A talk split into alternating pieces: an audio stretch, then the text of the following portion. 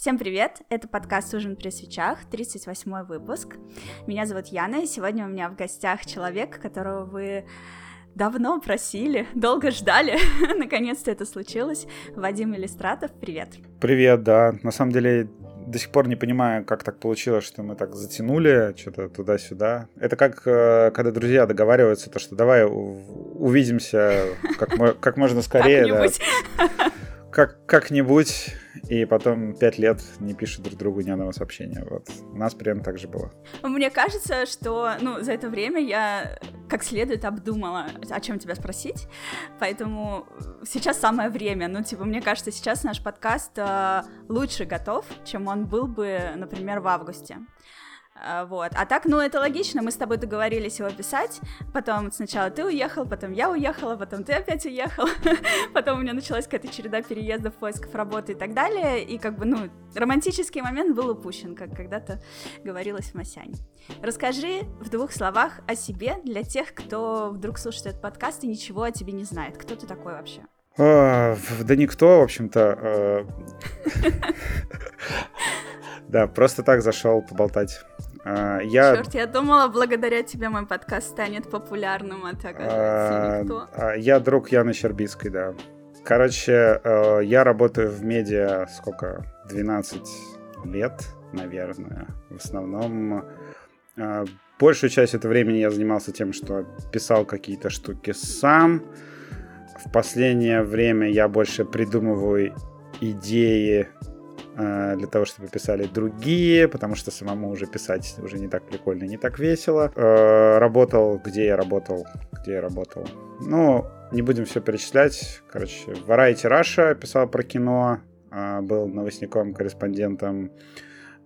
Потом, пока работал в Variety, меня позвали в T-Journal. Влад Цеплухин позвал меня написать. Точнее, как не Влад меня позвал, Никита Лихачев, главный редактор. А, позвал меня написать пару текстов про фильмы, мы что-то зацепились языком, и он такой говорит, мы вообще-то сейчас перезапускаем сайт и ищем редактора, ты не хочешь попробовать? Он говорит, ну будет сложно, я тебя заранее предупреждаю. Вот, я пришел в T-Journal, поработал там несколько лет. Вот, э, там был супер маленький штат, 4 человека, по-моему, 4-5. И в T-Journal, значит, там была прям школа жизни, мы кранчили со страшной силой, работали просто с утра до вечера и в пятером, там в четвером пытались сделать э, максимально крутой продукт из всех возможных. Там я всему научился, там быстро писать новости. А, мне больше всего нравились Наверное, по мне это видно по моим соцсетям. Мне очень нравятся новости. Я обожаю как бы следить за новостями, писать новости и какие-то расширенные комментарии к ним давать, поэтому практически во всех соцсетях у меня всегда Э, новостной формат.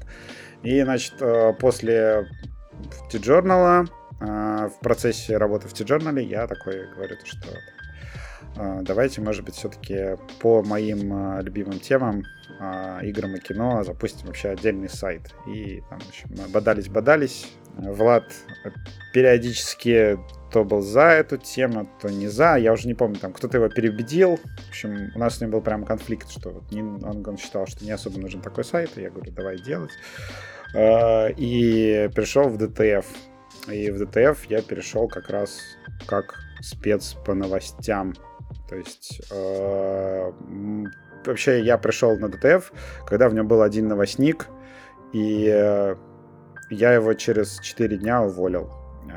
Да, потому что он вообще не справлялся. Ты классный.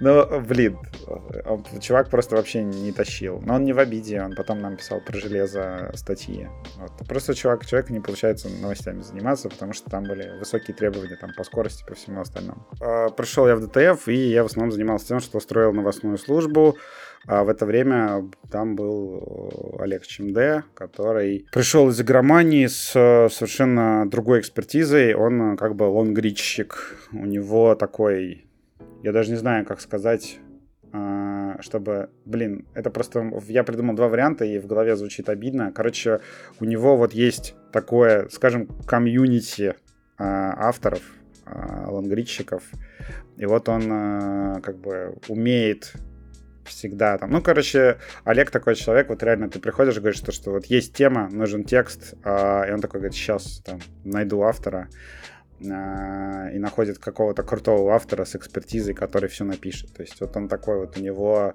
по лонгридам прям замечательный. Вот мы с ним такой как бы как э, парочкой. Э, я больше по новостям, по оперативности, по каким-то щепетильным околополитическим темам там и по всему остальному. Э, то есть я привносил стандарты комитета в целом к тому, как мы пишем там новости, заголовки и все остальное.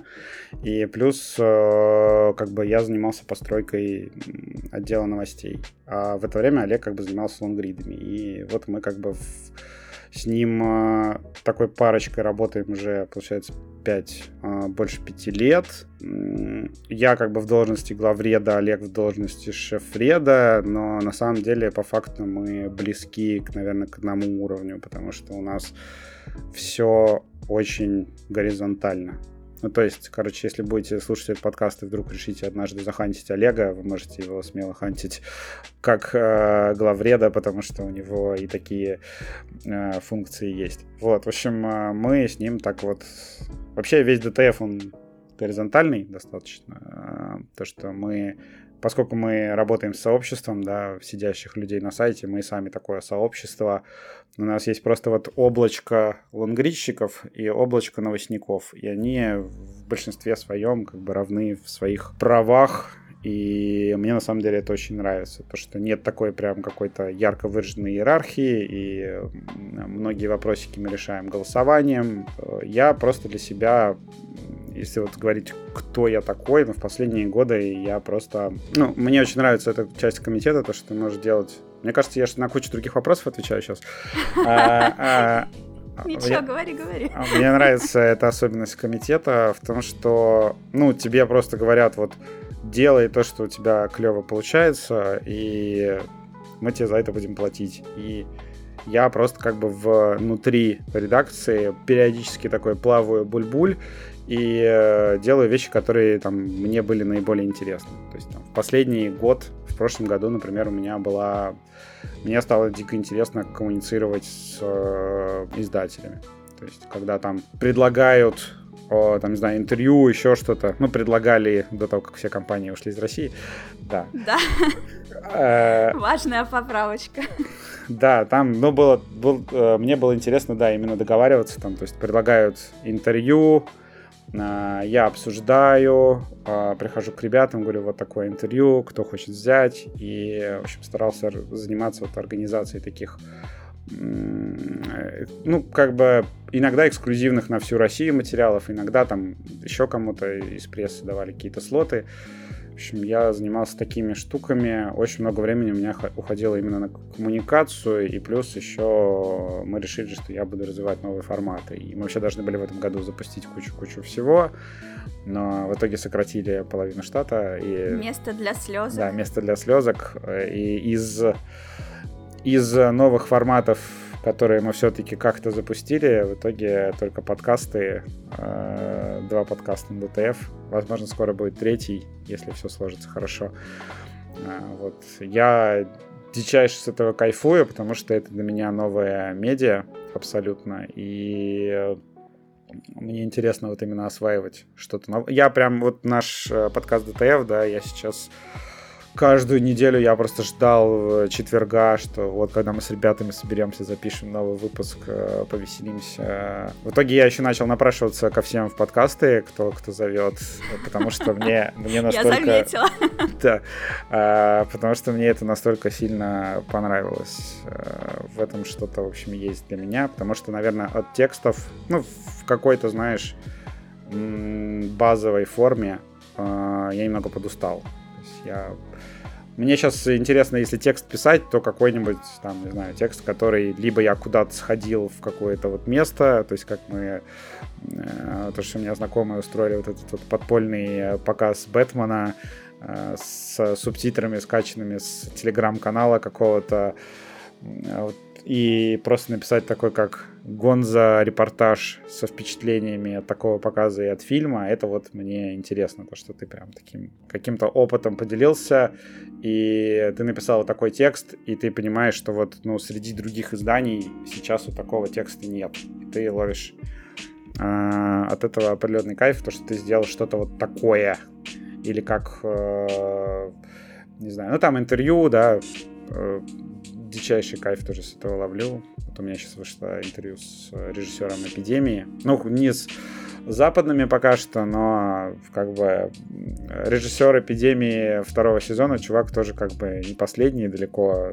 Все-таки дорогой проект с дорогим продакшеном, э, который снимали там полгода, там со спецэффектами, декорациями, взрывами и всем остальным. Так что тут, ну, было с ним очень интересно поговорить лично. Тем более, что наконец-то впервые за долгое время еще и личное интервью.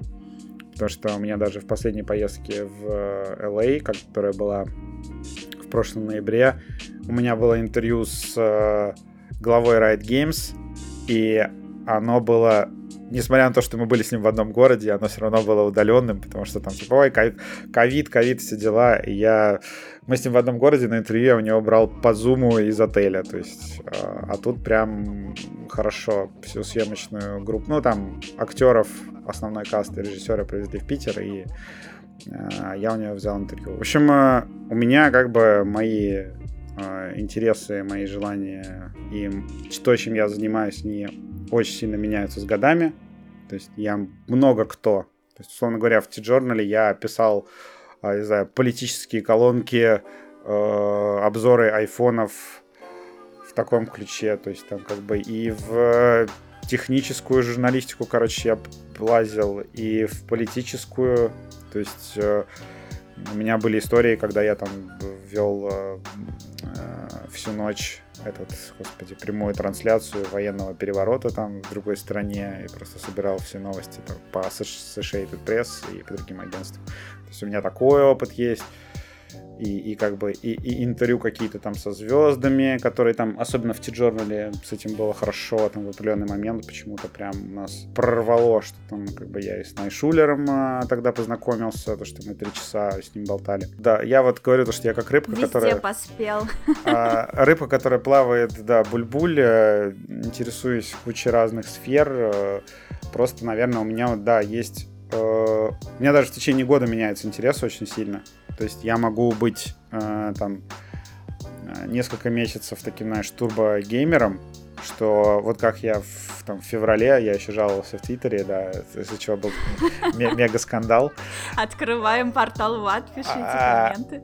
А, да, то, что я там с начала года, да, я херачил там в Dying Light 2, потом Forbidden West подряд, просто 100% свободного времени играл. Сейчас я, например, сто процентов свободного времени я смотрю фильмы и сериалы. То есть я... Меня люди даже говорят, блин, я подписался на твой э, там телеграм-канал э, из-за геймерских каких-то штук, а вдруг он превратился, блин, в э, телеграм-канал про кино. Я говорю, ну, ребят, ну, как бы сейчас такой период. Что, что поделать? Мне сейчас это интереснее. Нет, я играю по чуть-чуть, там, в Керби, в Halo Infinite, э, чередую вот две игры, а, но это как бы так... Чудесное сочетание. Фоном. Да, Кирби великолепный, обожаю. Вот. Это наконец-то Nintendo сделала игру для меня. То есть вот такое... Почему? Ну, линейное, наверное, приключение. То есть там нет какого-то вот этого как в Animal Crossing, да, то, что бесконечное количество времени можете потратить на игру. А, во-первых, мне не очень нравится штуки типа Paper Mario, которые прям совсем RPG-шные. В общем, мне дико заходят э, либо 3D-платформеры нинтендовские, либо что-то близкое, вот вроде этого, господи, Luigi's Mansion. Ну вот просто красивые локации очень быстро сменяют друг друга, постоянно какие-то новые механики. В принципе, вот идеальная игра Nintendo для меня это э, Super Mario Odyssey, Вот. И все игры, которые хоть чуть-чуть похожи на нее, я у Nintendo скупаю со страшной силой. И Кирби я ждал, и сейчас не разочарован. Я там где-то больше половины прошел. Я так по чуть-чуть там в метро, в дороге там играю. А, вот. Э, дичайше кайфую с него, просто потому что там вот тоже такой парад э, клевых, интересных механик. А в Хейла, потому что я посмотрел э, сериал Хейла, и такой, блин, ну сериал какой-то стрёмный, но что-то захотелось вернуться в игру, и решил добивать компанию. Вот. Игра, при том, что не особо мне нравится, ну, в том плане, что сюжет, мне плевать на сюжет. Мне очень сильно раздражает то, что они повырезали из игры вообще все и оставили один биом. То, что ты по вот этому вот зеленому лесу с постройками всю игру ходишь, периодически спускаешься в подземелья, которые сделаны копипастой лютейшие. Я не представляю, как Microsoft вообще это все одобрила. Но, блин, стрелять там настолько приятно, что я просто вот на выходных, да, включаю звук погромче, когда на выходных там можно не в наушниках, там, и соседи вроде бы не очень сильно раздражаются, там, включаю погромче, просто такой захожу пострелять и кайфую именно то, как она ощущается. Вот, блин, опять э, я отвечаю на вопросы просто каскадами. Да, вернемся к плану. Да. А, в общем, я надеюсь, что слушатели э, сложили свое впечатление о том, насколько разносторонняя личность сегодня у меня в гостях. Э, вот. Э, я все эти вопросы всегда задаю своим гостям, потому что э, понимаю, что большинство слушателей, как правило, ну, более-менее известных людей так знает, но есть еще, например, моя мама, которая слушает этот подкаст, она в Твиттере не сидит, поэтому для нее нужно объяснять. Маме привет, да. Кто это? Вот, собственно, знакомься с мамой. Это, это, это главред самого токсичного подсайта про видеоигры в России. Но он самый токсичный, потому что... Ладно, один из моих прошлых выпусков вообще был про доту, так что ты тут э, не переплюнешь. Не, но он токсичный, потому что он самый большой, скажу в его защиту. Когда много людей собирается в одном месте, уровень токсичности повышается в целом. Особенно если их не менеджить целенаправленно в какое-то специальное русло, если они ведут себя так, как им захочется, то, конечно, да. Это был прям укол в сторону модерации, да? Э, скорее, профдеформация, я же комьюнити-менеджер, вот. поэтому никаких уколов. Это на самом деле странная история, то, что в DTF э, нет комьюнити-менеджера, и я, например, хотел бы, чтобы он был. Получается так, что просто я выступаю комьюнити-менеджером иногда на полставки. И поскольку я не в э, полноценный комьюнити-менеджер, да, то я, получается, как э, чайка-менеджер в этом плане. То есть... Э, но это действительно... Прилетел, поджег и улетел. И утащил часть, комью, часть э, срача в Твиттер. Скорее наоборот, э, я там, условно говоря, пишу, э, выпустил какой-то текст, там даже не посидел в комментариях, пошел писать другой текст, или там обсуждать что-то с ребятами, заниматься какими-то своими делами, а потом бац, и ты узнаешь, что на сайте какой-то пожар, что-то случилось, там твое, как, твои, твои какие-нибудь слова неправильно поняли, или слова другого редактора, или еще что-то. И ты такой, блин, и идешь, э, пишешь там либо пост, либо комментарий, в котором там объясняешь вообще все мотивации, тушишь этот пожар, такой, все, вроде, вроде успокоилась, и идешь дальше заниматься текстами, потому что основная задача у нас, да, делать контент. То есть мы контентная редакция, это я причем устал. Э, это тоже, кстати, ну, к вопросу, кто я такой. Я устал людям объяснять, что, например, я не имею отношения никакого к модерации на DTF. Причем это с, э, это политическое решение начальства. Почему? Потому что, ну, допустим, да, вот э, люди про меня пишут там всякие гадости, допустим. Uh, и кто должен решать, как эти, ну, какие из этих гадостей там нормальные, да, просто критика, а какие из них uh, оскорбления. Мнение. Нет, uh, какие из них критика, да, которую можно принять к сведению, а какие оскорбления. И, естественно, я как э, причастное лицо, да, я не могу быть э, в этой, в этой как бы роли адекватным быть.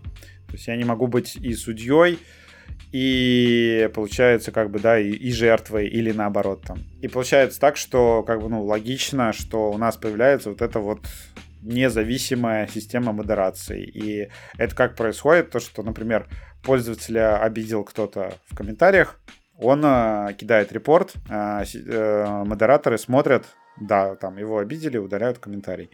Э, и с моей стороны происходит так же. То есть я за последние там полтора года я не удалил ни одного комментария DTF вообще, э, кроме, наверное, своего какого-нибудь. И то, когда там типа опечатался и просто заново опубликовал комментарий. Это единственное, наверное, как, как я пользуюсь э, нашими фичами для модерации, в принципе. И у нас как бы идет лог Э, как бы наглядный лог, где видно, кто, какой пользователь что сделал. То есть я даже не могу там по-тихому что-то удалить, потому что это будет видно, и мне за это полетит. В общем, у нас как бы есть полиция, да, к которой я тоже хожу и говорю, то, что, ребят, здесь какая-то фигня, вот здесь преступление совершили, а, там, или здесь... Э, ребят, здесь, там, здесь меня, мне кажется, что здесь меня обижают. И иногда мне э, наши, как бы, э, модераторы отвечают, говорят, слушай, мне кажется, что здесь тебя просто критикуют, они обижают, поэтому давай мы оставим такой комментарий. И я как бы развожу руками и ухожу. То есть есть вот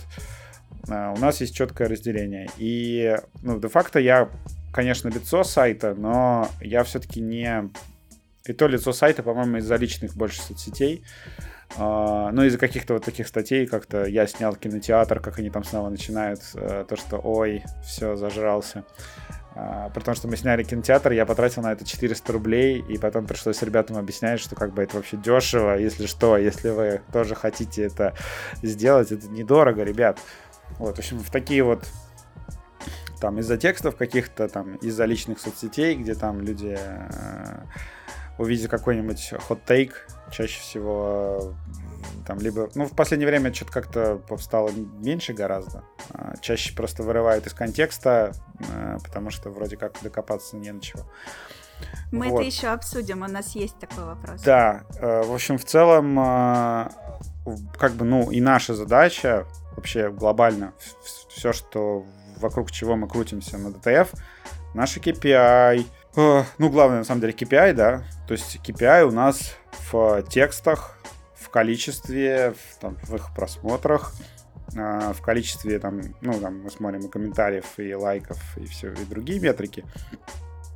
Но, тем не менее, э, мы, вот именно редакция DTF, это действительно редакция DTF. То есть это чуваки, которые пишут тексты, редактируют тексты и как-то их запаковывают для там, соцсетей.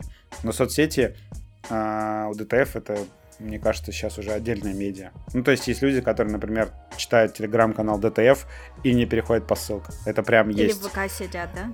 Ну, в ВК, да, тоже. В ВК даже больше. У нас в ВК самая большая аудитория. То есть, когда побанили все соцсети, мы по трафику даже не заметили этого.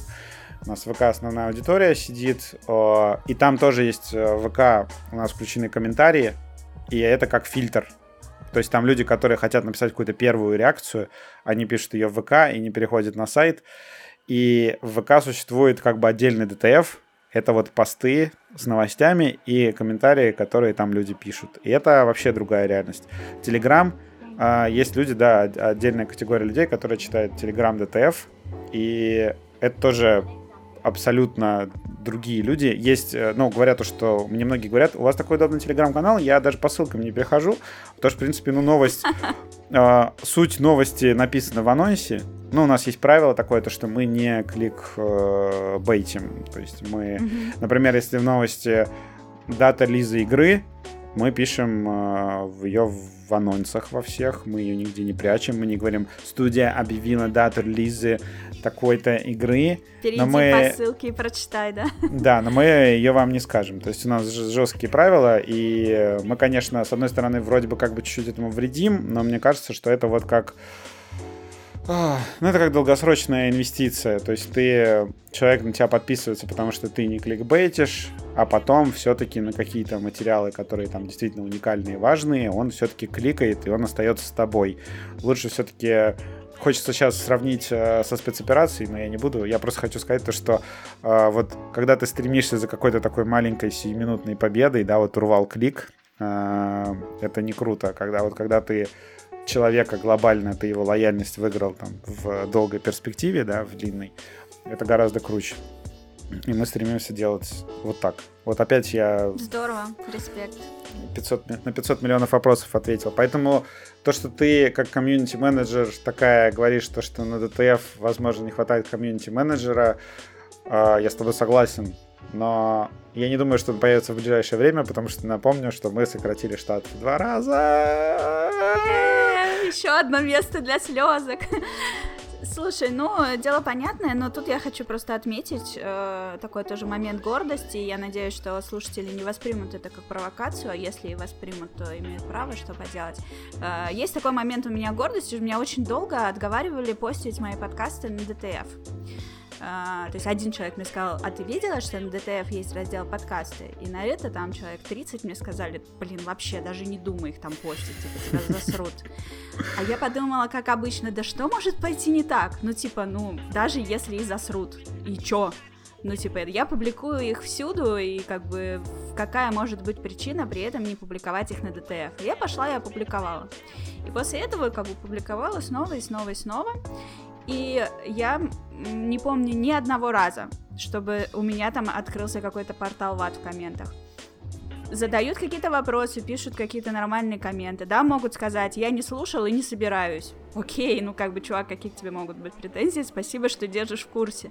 Ну вот, ну и, собственно, все парочка человек там у меня отправились в мьют, и, ну, тоже по какой-то ерунде, это просто с двача кого-то задуло, э, какую-то ерунду написали, но в целом я такая, типа, нифига, даже на ДТФ мои подкасты нормально собирают комменты. Ну, я не знаю, обрадую тебя или огорчу, просто это на самом деле как бы глобальная фишка, то, что на сайте есть о, вот это вот, знаешь, верхушка особо активных людей, которые суют э, нос во все новое, что там появляется. То есть, когда мы тоже запускали подкасты, э, мы запустили подсайт для подкаста, он там вообще небольшой, э, он просто, ну, как бы нужен нам для того, чтобы публиковать где-то все выпуски, чтобы люди там могли описание почитать и все остальное. Мы не особо там развиваем какое-то сообщество э, внутри, но когда мы начали публиковать, там натурально приходили люди и минусовали посты, потому что это не тексты. То есть, о, это кому нужно это ваше аудио, я вообще тексты читаю, аудио не люблю, и люди приходили, минусовали, а потом, ну, как бы, им становится уже пофиг, Потому что, ну, как бы ты там раз минуснул, два минуснул, а потом думаешь, ну, а что я вообще тут э, писаю против ветра? Чуваки делают аудиоформат, мне он не подходит, зачем мне продолжать сидеть? Но там есть, конечно, ребята, которые прям принципиально а, минусует. Ну, видимо, там большое количество свободного времени. Но, тем не менее, постепенно уже появляются там люди, которые обсуждают реально подкаст.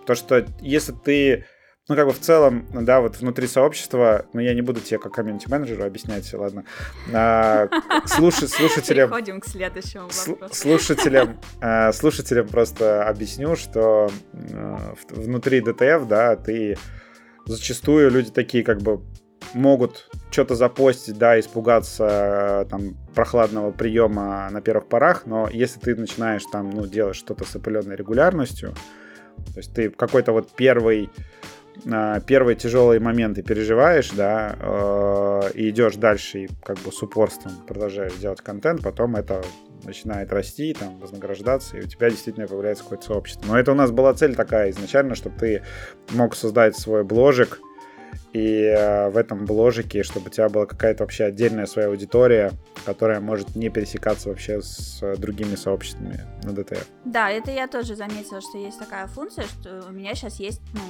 я так выбираю, если у меня подкаст имеет какое-то отношение к играм, э, там, или там программированию, или там кино, или чему-то такому, если у меня гость о чем-то таком рассказывает, то я выкладываю это в раздел подкасты на ДТФ. Если это э, подкаст, э, соло-выпуск, в котором я полтора или два часа рассказываю о том, какие у меня произошли события в моей жизни за последние несколько месяцев, то я их выкладываю просто как на своей странице на ДТФ, чтобы я не думаю, что людям, которые вообще ничего обо мне не знают, интересно слушать, как я проходила собеседование, искала работу, 10 раз переехала там откуда-то куда-то за полгода. Поэтому я им не маячу перед глазами. Так ну, что логично. я веду, что если вы на ДТФ подпишетесь на меня как на автора, то вы будете видеть каждый мой выпуск, а не только лишь с гостями по теме, которая, на мой взгляд, может быть интересна для ДТФ. Я хотела рассказать о том, как я вообще о тебе узнала, но это было бы как бы в тему, если бы ты коротко рассказала себе, но мы уже ушли во все дебри, но я все-таки расскажу. А, в 2011 году э, я купила Nintendo 3DS, увлеклась этой э, темой стритпассов, организации встреч фанатов игр Nintendo в Питере и все такое. В общем, у меня расширился круг моих знакомств. И среди этих новых знакомств э, появился э, парень с ником Анатолич, у которого была девушка Марина, а у Марины была подруга Таня. И время от времени мы встречались с ними в каких-нибудь там пабах или просто гуляли вместе. И я начала замечать, что часто, например, выйдет какой-нибудь новый фильм. И девочки, например, делились впечатлением об этом фильме, Например, там Марина могла сказать, типа, мне этот фильм там понравился, на что Таня ей могла сказать, а Вадим Елистратов у себя на страничке написал про этот фильм то-то. И вот я вдруг стала замечать, что Вадим Елистратов это какой-то непонятный чувак, который просто в каждой бочке затычка, то есть на каждую любую что ты не упомянешь, либо Марина, либо Анатолий, либо Таня знали, что сказал Елистратов об этом. И я, знаешь, как в том меме такая, типа, да кто такой этот ваш Вадим Елистратов? Вот. 2011 а, год, то есть это было прям давно. Я и, так ору э... сейчас внутри себя. Я подумала, тебе обязательно об этом нужно знать. Ты же знаешь, что я их всех знаю, да. Ну, логично, наверное, да, что в итоге, в конце концов, вы там как-то знакомы. В общем, э, я нашла тебя ВКонтакте, э, стала читать, что действительно какие-то интересные вещи человек пишет. Э, мне нравилось, как ты коротко, емко по делу, по любому поводу что-нибудь высказывал действительно свое мнение обо всем. То есть я подумала, читая эту страницу, можно, в принципе, быть в курсе всего, что сейчас в трендах, что сейчас происходит. А я тогда как раз немножко оторвалась от реальности, немножко ушла в себя там на пару лет, и потом мне стало интересно, а что вообще сейчас происходит, что люди смотрят, что им интересно, чем увлекаются. Вот, и читая тебя, по ходу я понимала, что у нас с тобой очень много общих знакомых, ну, тех, которых ты добавляешь в друзья ВКонтакте, да, мне же там пишут, и как-то со временем их как будто бы становилось все больше и больше, то есть какие-то из моего прошлого, из моего будущего какие-то люди, ну вот, и тогда я подумала, блин, ну, ну, типа, у меня сложилось такое впечатление, как будто мы находимся в какой-то одной тусовке, и я добавила тебя в друзья, и спустя там какое-то время ты добавил меня в ответ, не сразу, а, вот. Я не помню таких деталей. Короче, я просто помню, что у меня был какой-то, какие-то были эмоции на этот счет, что типа я тебя добавила просто, чтобы ты у меня в ленте мелькал, а ты в ответ меня как бы, когда добавила, такой, ого, ничего себе, у меня Вадим Иллюстратов добавил, друзья. И все, ну типа для меня это было какое-то знаковое событие, и все, а дальше уже мы просто как-то пересекались, общались, потом ты стал активнее вести свой твиттер, потом начались вот эти всякие T-журналы, ДТФ и так далее, ну вот, все это вместе завертелось. Типа, сейчас у меня с ВК вообще не ассоциируешься. Ты у меня Твиттер и ДТФ, ну так, в ассоциациях. Но когда я составляла план подкаста, я такая думаю, блин, а чё, как я вообще... Ах, это же было тогда вот так.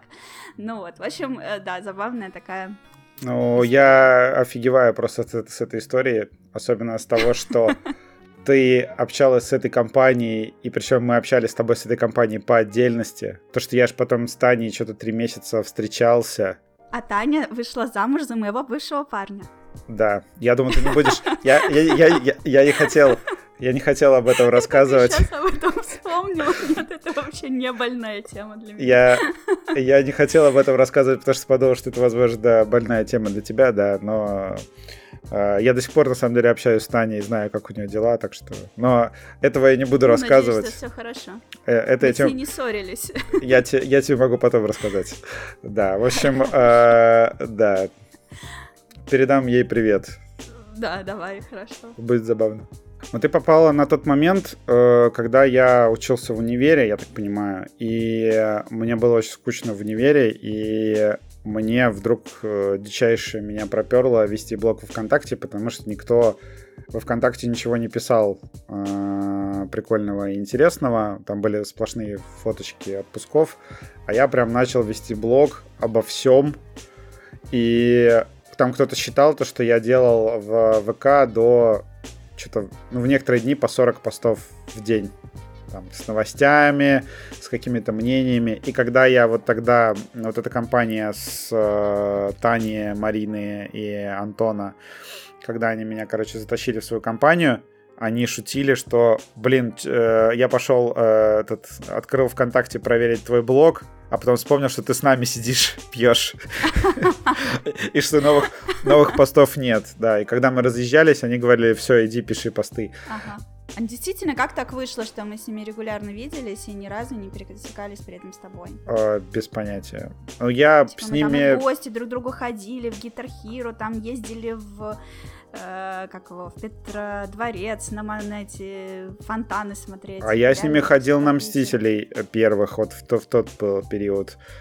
И еще помню, единственное, что я помню детали, вот эта вот квартира э, Анатолича, э, да, где просто завалено консолями, играми, а, я помню, я захожу в туалет, у него даже на унитазе лежит коробка с, с игрой для Xbox. Это был такой опыт очень странный. Да, ну ладно, да. не будем углубляться в незнакомых э, слушателям людей. Мне да. кажется, что он послушает этот подкаст. Что-то у меня подозрение такое, что он их послушивает. Анатолий, если ты слушаешь этот подкаст, напиши мне, я скучаю.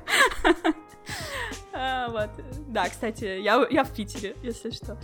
А, переходим обратно к твоей работе. Мне вот интересно знать, о чем тебе интереснее всего писать? Про игры, про фильмы или про сериалы? И почему?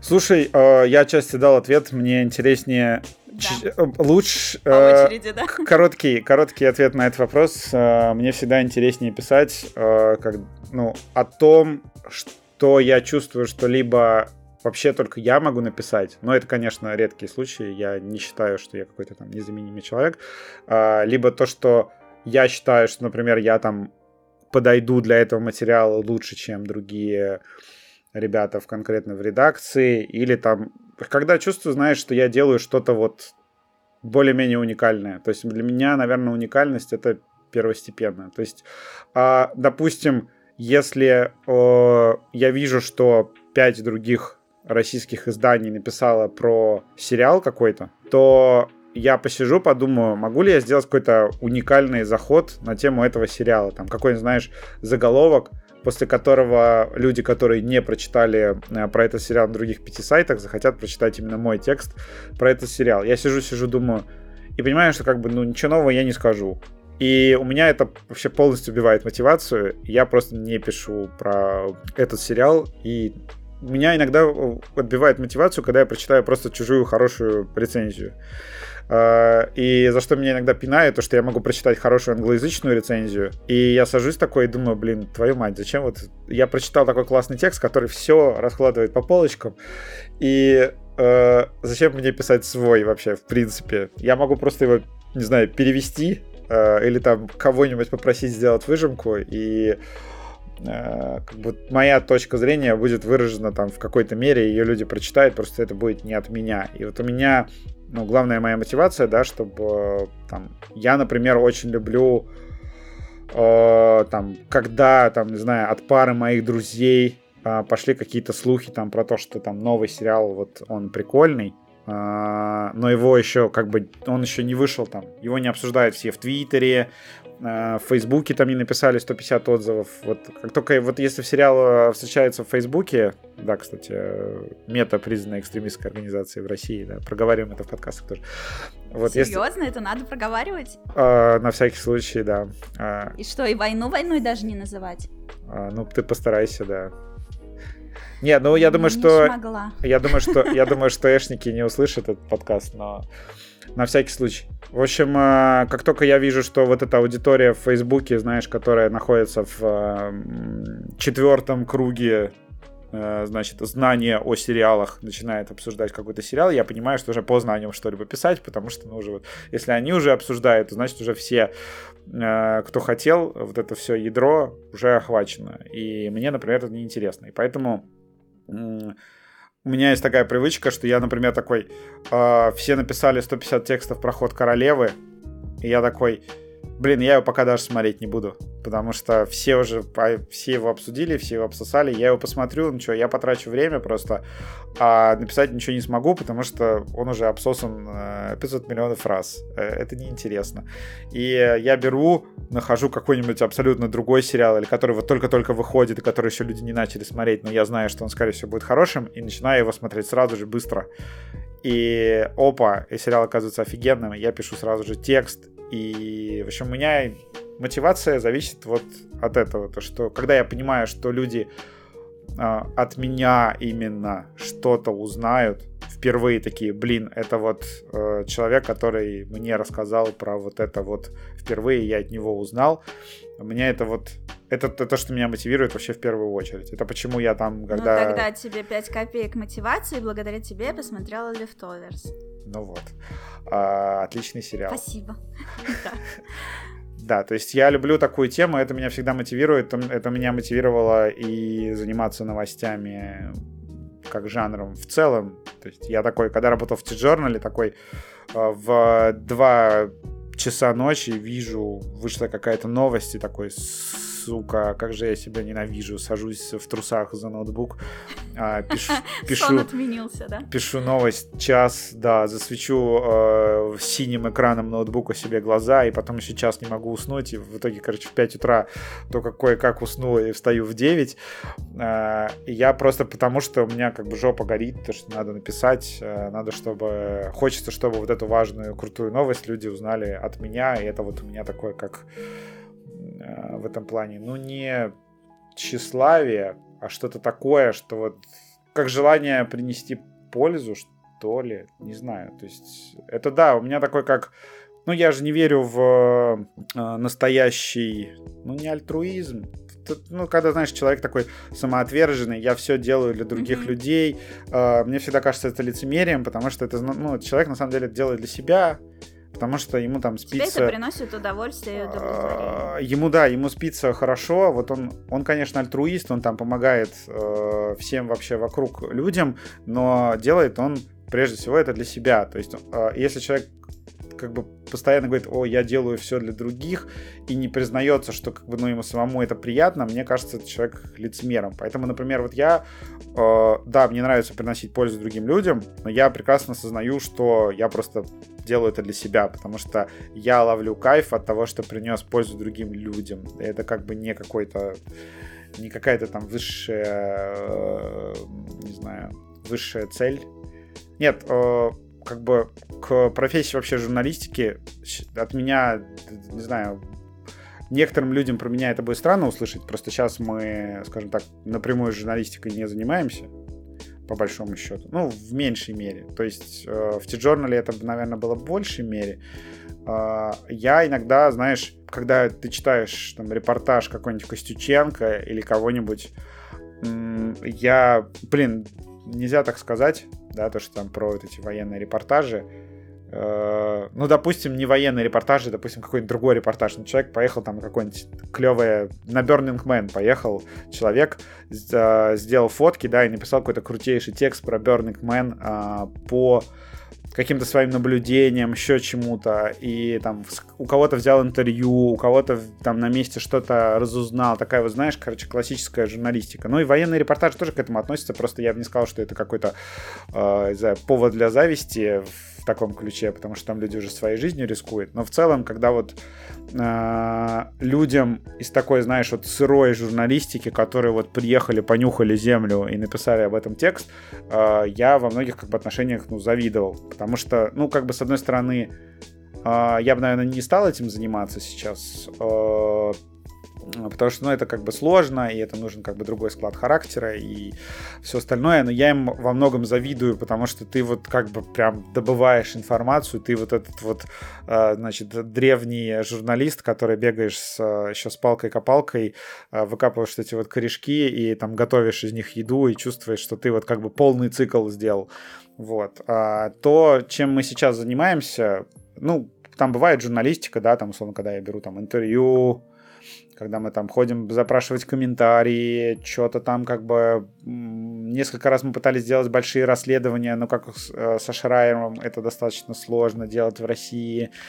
потому что, ну, там просто люди там перестают говорить с тобой, потому что, а ты вообще кто, чем мы тебе будем рассказывать про наши, значит, грязные делишки внутри нашей компании, они засудят ли меня, а там не, еще, еще вот это все, я просто... Люди такие, а что у нас нет своего Шрайера? Ну, потому что, блин, это нужно быть не просто журналистом, это еще нужно быть доверенным лицом, чтобы тебе все люди из индустрии тебе доверяли и э, были готовы тебе, значит, рассказать что-то, что, например, может Э, если ну, она всплывет, да, если ты там свои контакты случайно спалишь, это всплывет, и человека уволят с работы. И поэтому те, кто, например, рассказывает что-то Шрайеру, они очень сильно рискуют, потому что Шрайер, вот он создал себе такую репутацию. А это не просто, это, ну, как бы видно, что человек к этому шел годами, поэтому я думаю, что если у нас тоже какой-то свой Шрайер появится, то он появится не не сразу. А сейчас может вообще не появиться с учетом происходящих... Я вот тоже хотела сказать, да, что если как появится, так и исчезнет. Событий. Вот. А то, чем э, я, например, сейчас занимаюсь, это,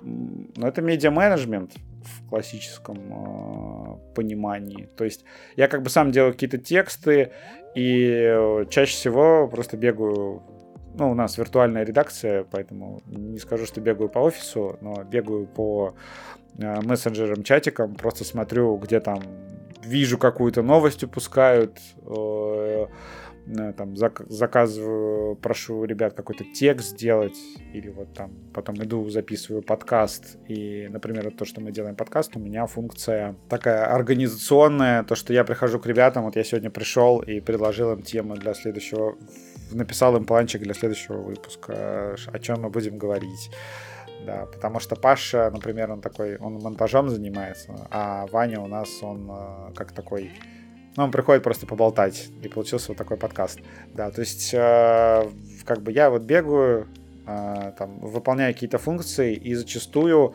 да, иногда мы, там, не, например, сейчас э, это, как бы, это умение, да, вот это вот наше, то, что там ругают российскую игровую журналистику, да, за то, что она такая вот не всегда близкая к телу э, игровой индустрии. А, я считаю, что как бы эта штука, например, которая поможет DTF выжить в текущие времена.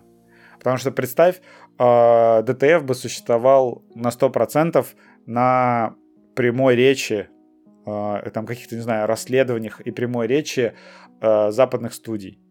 И тут вдруг все в западной студии перестают с нами работать. И мы как бы все, и мы оказываемся у разбитого корыта, и мы знаем, о чем писать, и, э, возможно, просто нахрен закрываем наш сайт. А у нас, э, я смотрел тут э, на сам, само формирование DTF как на кураторское издание. То есть мы рассказываем, просто показываем людям, на что обратить внимание. А, сейчас вот у нас не будет обзоров в принципе, потому что, ну, там какие-то игры дают до сих пор российским журналистам, но в целом, например, допустим, в этом году выйдет «Бог войны», э, вроде как Sony все еще планирует. А в этом году выйдет «Бог войны», и мы, естественно, не получим копию наперед, если, конечно, Sony не вернется к этому моменту в России, но не будем загадывать. Допустим, не получим. На, а... на данный момент э, все выглядит так, будто бы не да. получится. Да. А, в, вер, а, как бы мы что сделаем? Допишем, а, как только выйдут обзоры, соберем какой-то мета-обзор, да, в, который, в котором соберем цитатки разных журналистов, кому что понравилось, кому что не понравилось, и этот текст выполнит функцию нашего обзора, то есть мы аудитории предоставим информацию о том, э, какая игра получилась. Просто мы сделаем это как бы не сами. Возможно, в каком-то смысле это будет даже эффективнее. А потом, э, когда игра выйдет, э, купим ее там каким-нибудь макаром через какой-нибудь британский PlayStation Store, пройдем уже сами и напишем уже какие-нибудь свои впечатления. Но просто к тому, что нам к этому будет достаточно просто перестроиться, потому что я всегда, ну как не всегда, в последние годы очень сильно пушил DTF э, в качестве СМИ как сервиса. Может быть, в какие-то там, не знаю, моменты в последнее время это хуже получалось, может, какие-то моменты лучше, но я пушил идею о том, что мы должны людям... Чтобы у людей было такое желание чекать на всякий случай каждый день, а вдруг там что-нибудь полезное э, расскажут, вдруг что-нибудь объяснят, вдруг что-нибудь соберут. И даже в, у нас, на самом деле, буквально завтра будет защита стратегии на этот год ну, с учетом всех сокращений и всего ужаса, кошмара и всего остального. И в, как раз в стратегию входит вот этот большой акцент на кураторстве, на объяснительной журналистике. Мы там несколько рубрик хотим запустить, которые будут просто объяснять какие-то явления. А, у нас даже следующий подкаст будет такой э, с шутками-прибаутками, но объяснительный, где мы будем просто на пальцах объяснять людям э, сложные вещи, про которые они постоянно спрашивают. В общем, э, я даже еще хочу вообще отдельно э, в перспективе, допустим, если у нас мы все это переживем и сможем расширять линейку подкастов, я бы очень хотел запустить объяснительный подкаст, где каждый выпуск, как в Explained на Netflix, вот этот вот сериал объяснительный, где в каждом выпуске может быть, даже один ведущий, может быть, даже я, не знаю, а, ведущий объясняет какой-нибудь там один термин или какое-нибудь одно явление, и ты просто как открываешь этот подкаст, такой, опа, я хочу узнать, что вот это такое, как вот это работает. Вот. Мне вообще эта тема очень нравится, поэтому я, например, а, в отличие от многих людей, однозначно, наверное, тепло отношусь к «Медузе», потому что она вот это вот, э, ее ругали за карточки, но я считаю, что карточки Медузы это достаточно был большой прорыв. Э, я считаю вообще, что большинство медиа сейчас должны ориентироваться на вот такую упрощенную подачу информации, потому что это дико удобно.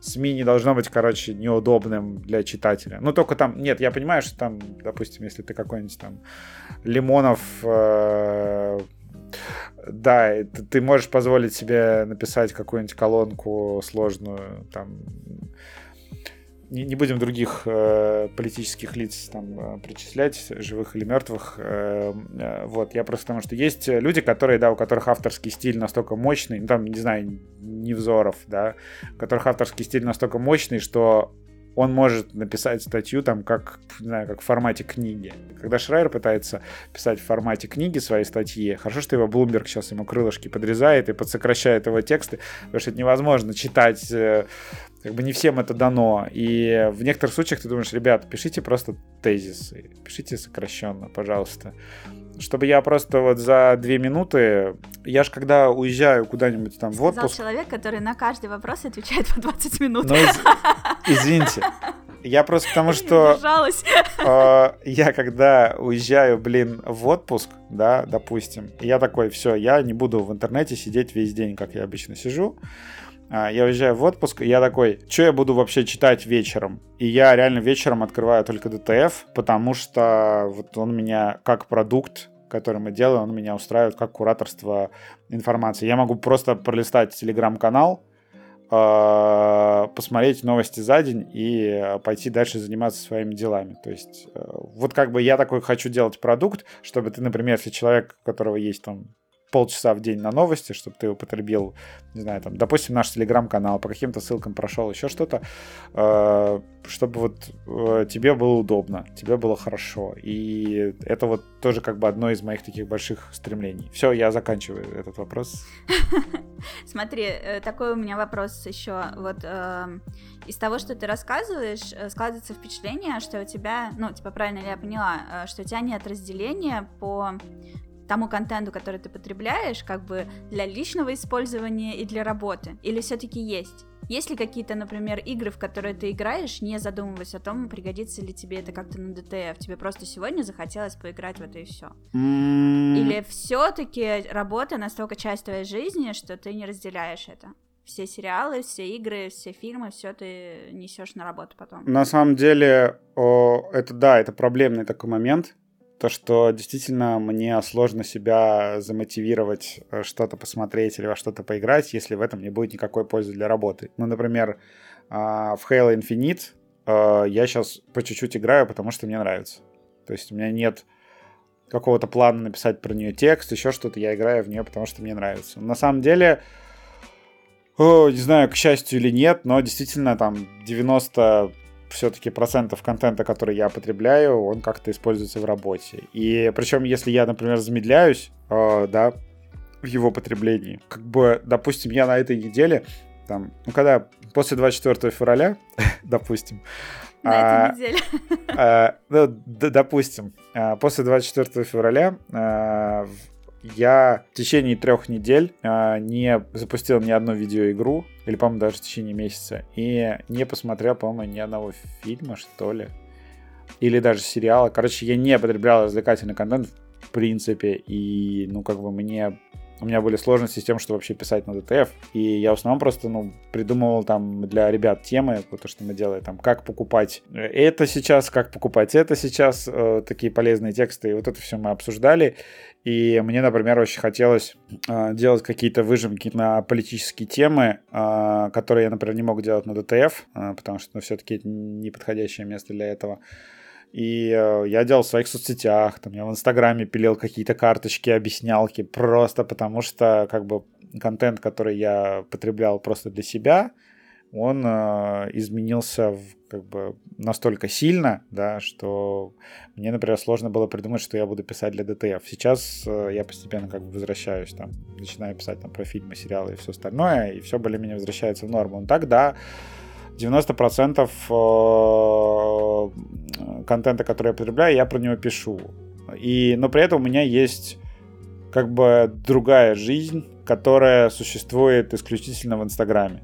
То есть э, она практически не существует в Твиттере, она практически не существует э, на ДТФ, она практически не существует нигде, кроме Инсты. И там вот, да, то есть, например, на выходных э, я стараюсь а, по большей части прям полностью unplugged, а, отключаюсь а, от интернета и там, не знаю, провожу время там с друзьями, подругами, знакомыми, и это время, ну, как бы на 100% мое. То есть я там не...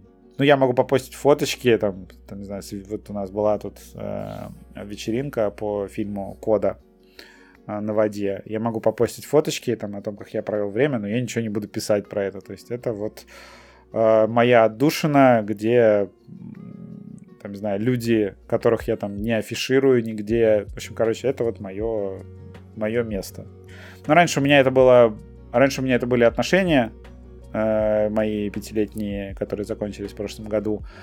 Э, сейчас я такой как бы Говоря, это, кстати, вот горячая тема для твоего подкаста, у тебя не было в, это, в, в этих вопросах. Просто я в, после пяти лет в отношениях, я такой подумал, блин, э, я как будто, короче, пять лет занимался тем, что э, обустраивал дом с гнилым фундаментом. У меня вот такое ощущение было. То есть я в пять лет, ну, как бы, получается, уже шесть лет назад, э, я просто выбрал э, человека, который, ну, как бы, было понятно, что там, типа, с ним ты там ничего не построишь путного. Но я такой, а у меня была такая уверенность, что не бывает плохих людей, а, там, или там неподходящих тебе людей, бывает плохая коммуникация. И то, что через коммуникацию ты можешь там вообще построить все, что угодно. Вот. И я просто такой, то, что я, типа, пять лет занимался... Ну, вот у меня ощущение, я вот для всех сейчас так описываю, что я, а, значит, короче, красил окна, там, не знаю, застеклял, э, там, на втором этаже, на втором этаже ставил, э, там, не знаю, большой, э, большую кровать, решал, как там будет свет падать и все остальное. А в это время, короче, там гнилые балки внизу просто э, трещали по швам, и потом это все обрушилось, и я просто за последний год э, полностью перестроил вообще свою жизнь. То есть раньше у меня было вот мои отношения, это были альтернативы работ, рабочие. То есть ты поработал, потом опа, там выходные провел с девушкой. Вот. А сейчас я вообще живу в совершенно другой парадигме. Я немножко на время, наверное, охладел к концепции отношений в целом. Я не знаю, конечно. Понимаю. А, а, я не знаю, вер, вернусь ли я. Наверное, вернусь к ним. Просто я начал как-то по-другому, что ли, общаться. Как раз, видимо, наверное, потому что я, знаешь, пять лет зациклился на одном человеке, такой, а, не знаю, поставлю все на красное, да. А, зациклился очень сильно на одном человеке, и сейчас я такой, как бы у меня полная противоположность такой, нельзя зацикливаться на одном человеке, нет. Диверсифицировал Да. Да, это, это на самом деле, это самое подходящее слово, да, то есть ты как э, диверсифицируешь отношения, я за вот за год перестроил полностью свой круг э, своего общения. Э, то, что теперь у меня как бы не один человек, там основной, знаешь, с которым я могу там проводить время комфортно. А у меня там, например, там теперь их там, не знаю, 15-20, грубо говоря. Есть э, разные компании, там отчасти какие-то пересекаются между собой, отчасти какие-то нет. В общем, я как бы перестроил в всю свою жизнь, и сейчас я действительно, у меня как бы, как бы такая история, что я, например, э, вчера я встречался с, со своим старым другом, и мы встретились в понедельник вечером, потому что у меня не было времени в другие дни. То есть я как бы... Я с, с тобой сегодня там подкаст запланировал. То есть я каждый день такой, так, здесь тренировка, здесь я с кем-то вижусь, здесь тренировка, здесь я с кем-то вижусь. То есть а, помимо работы у меня появилось такое вот... Э, такого рода движ, наконец-то не привязанный к одному человеку. Потому что у меня раньше была вот эта дурная привычка, э, что я такое вступил в отношения, и я буду, в общем, все яйца в одну корзину кидать, э, перестану общаться со всеми другими людьми, потому что, ну вот же... Теперь не ты куда ты не идешь, а это мы никуда не идем, да? То есть с этой позиции ты размышлял, как о вас, о, о совместном каком-то человеке, который либо идет куда-то, либо нет. Ну да. В общем, э, я просто я не помню уже даже, с чего я вышел на эту тему. А, ты, ты говорил, это как э, провожу свободное время, вот, то, что да. э, я действительно тут ну, пятидневку сейчас работаю, и выходные, когда у нас нет дежурства, ну, у нас э, существует дежурство до сих пор, э, это когда ты один из старших редакторов и два новостника остаются на выходные, э, а потом понедельник ты отдыхаешь бонусом. А, я обожаю, кстати, эти понедельники, потому что ты такой, опа, у меня выходной в будний день, и ты можешь ходить в места, где обычно куча людей, их там нет, там можно в аквапарк сходить еще куда-то, в общем, это очень клевый понедельник, а, когда ты такой, блин, все работают, а я отдыхаю, вот, я обожаю. Мне этого очень не хватает, когда ты все время в пятидневку работаешь. Вот, в общем, на выходных стараюсь прям а, нас иногда она сейчас настолько плотно, что я там такой, опа, вот там с тобой вижу в субботу утром, там в, в субботу вечером туда-то поеду, в воскресенье туда-то. Вот, а мне сейчас это очень нравится, то, что у меня за, за этот год не было вообще никаких разочарований в людях. Потому что я такой, как... Потому что ты как бы не ставишь э, очень много на каждого отдельного человека, и ты как бы, ну, там человек что-то сделал, какое-то говно, там, не знаю, в отношении тебя, или ну, там, вы там разошлись. Просто, ну, как бы, общение сошло на нет естественным образом, потому что что-то там ты его не захотел звать, там три недели куда-то там попить э, кофе, и он тебя не захотел, и как-то вы там, вас там пути разошлись, а потом бац, там снова списали в Инстаграме, там увиделись, а, и все остальное. И у меня вот было ноль разочарований вообще, ноль каких-то страданий из-за людей, и я такой, блин, как классно. И меня сейчас, э, меня пугает немножко эта мысль, потому что я думаю, блин, а вернусь ли я когда-нибудь к вот этому вот этим вот грандиозным ставкам на одного человека.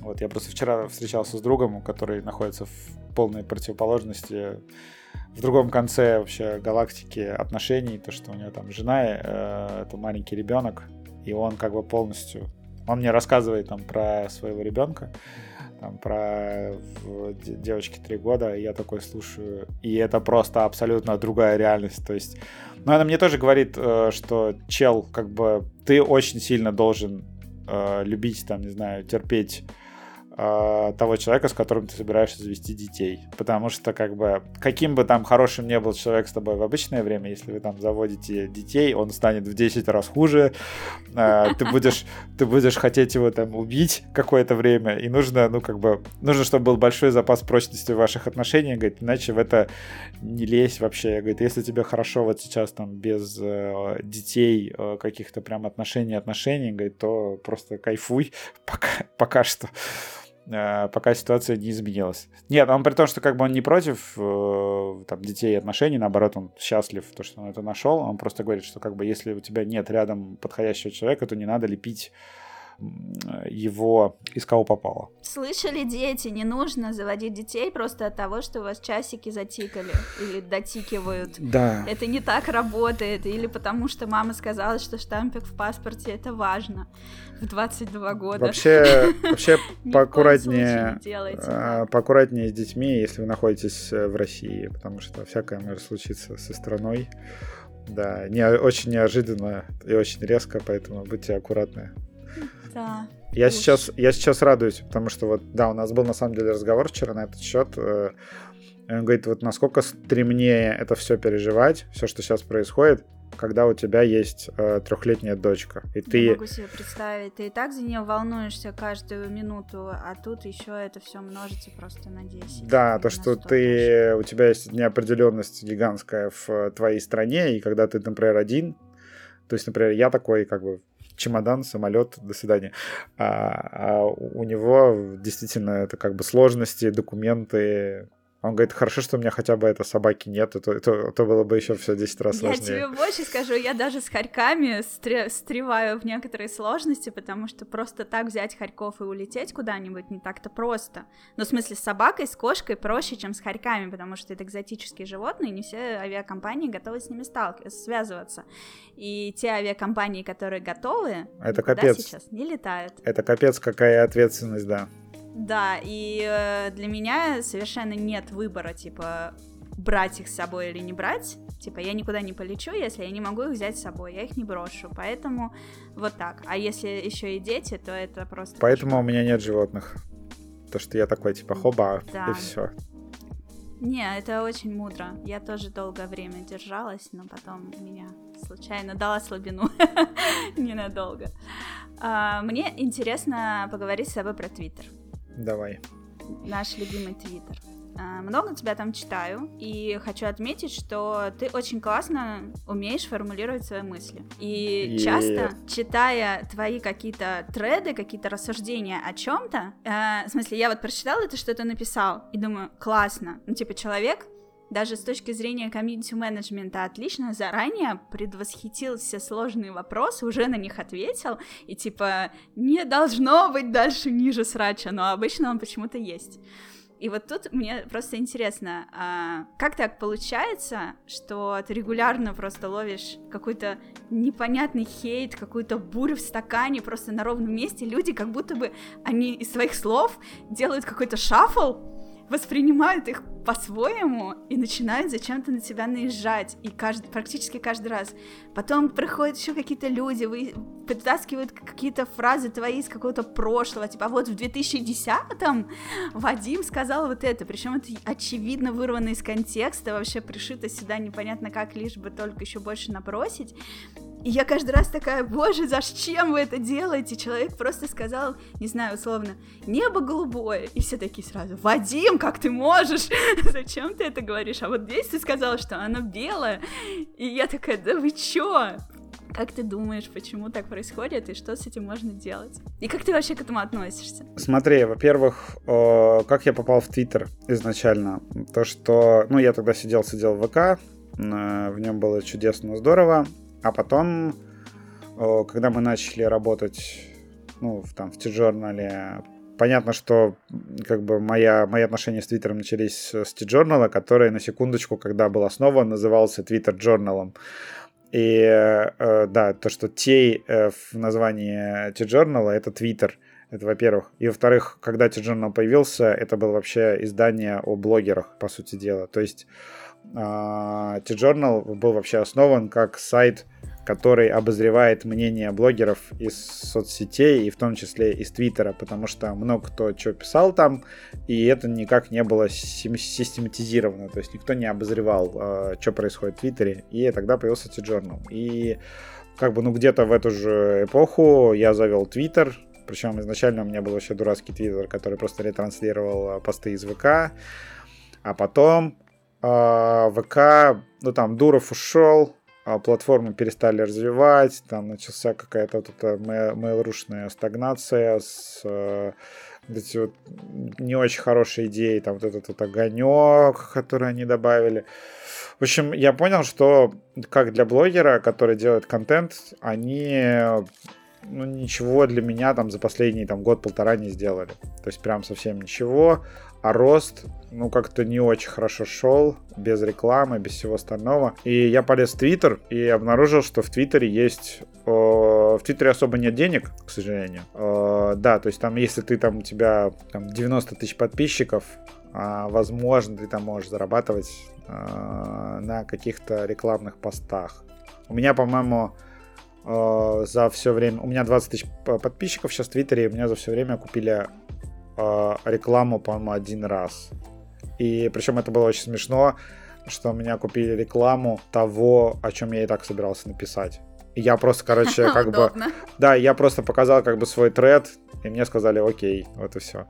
А, то есть не не было никакого там, там редактирования мыслей, там, ну, короче, я даже не писал ничего, чего бы я и так не написал. Я такой, ну, прикольно, удобно. Но в целом Twitter для, как и TikTok, да, э, вот, вот с этих, э, вот этих платформ, где ты получаешь охваты очень легко и очень быстро, и достаточно быстро органически растешь, а, там проблемы с рекламой. И, но, тем не менее, Twitter мне нравился тем, что ты можешь как бы твитнуть что-нибудь, а потом приходишь, у тебя у твита там миллион просмотров.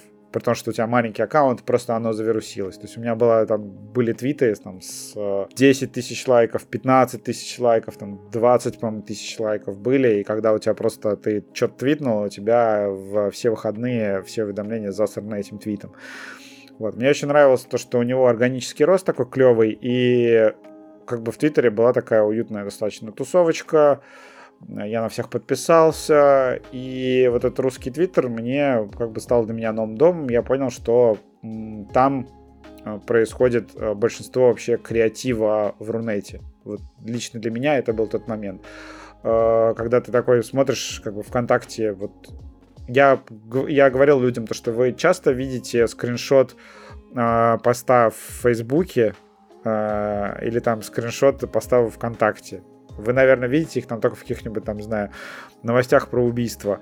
А как бы, если вы видите скриншот с клевым текстовым контентом, то с вероятностью 99% это Твиттер. Потом ТикТок немножко отобрал у Твиттера пальму первенства по креативу, и все начали постить тиктоки в других соцсетях. А, но это все равно они как бы существуют. Для меня как бы тикток это видео Твиттер де-факто. То есть тоже бешеный органический рост, отработка трендов, да, там, как вот это в Твиттере происходит, кто-то, что-то произошло, все дружненько об этом пошутили, порадовались, э, знаю, поцеловали друг друга в губы и пошли дальше. Э, и, так вот это вот, да, как базарные бабки.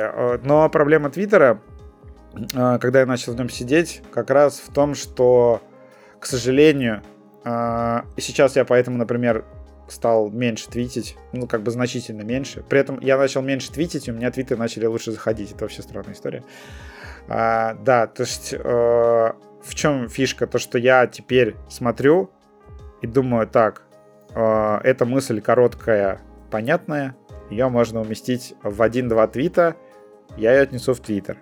А потом такой, м-м, эта мысль достаточно сложная, и мне действительно нужно прописать все какие-то там отходные маневры, э, все варианты, вот, как ты говоришь, комьюнити менеджмент, да, мне нужно отписать все подводные камни прописать, я такой, пойду-ка я напишу там либо это в блог на DTF, если это относится к работе, либо пойду напишу в э, свой телеграм-канал. И сейчас я э, все вещи, которые я раньше писал бы в длинных тредах, я такой, отнесу-ка я лучше в телегу это, потому что это будет более внятно воспринято. И действительно, количество конфликтов стало значительно меньше, потому что Twitter, э, об этом писал Юра Турбаджидай, да и много кто, что это отвратительная платформа для обсуждения сложных тем. То, что тебя э, ты напишешь первый твит в треде, а в пятом все объяснишь, но в первом твите до тебя уже докопаются. Уже поздно, да. Да, э, в первом твите до тебя докопаются, начнется какая-то бесполезная дискуссия, будут эти вот срачи.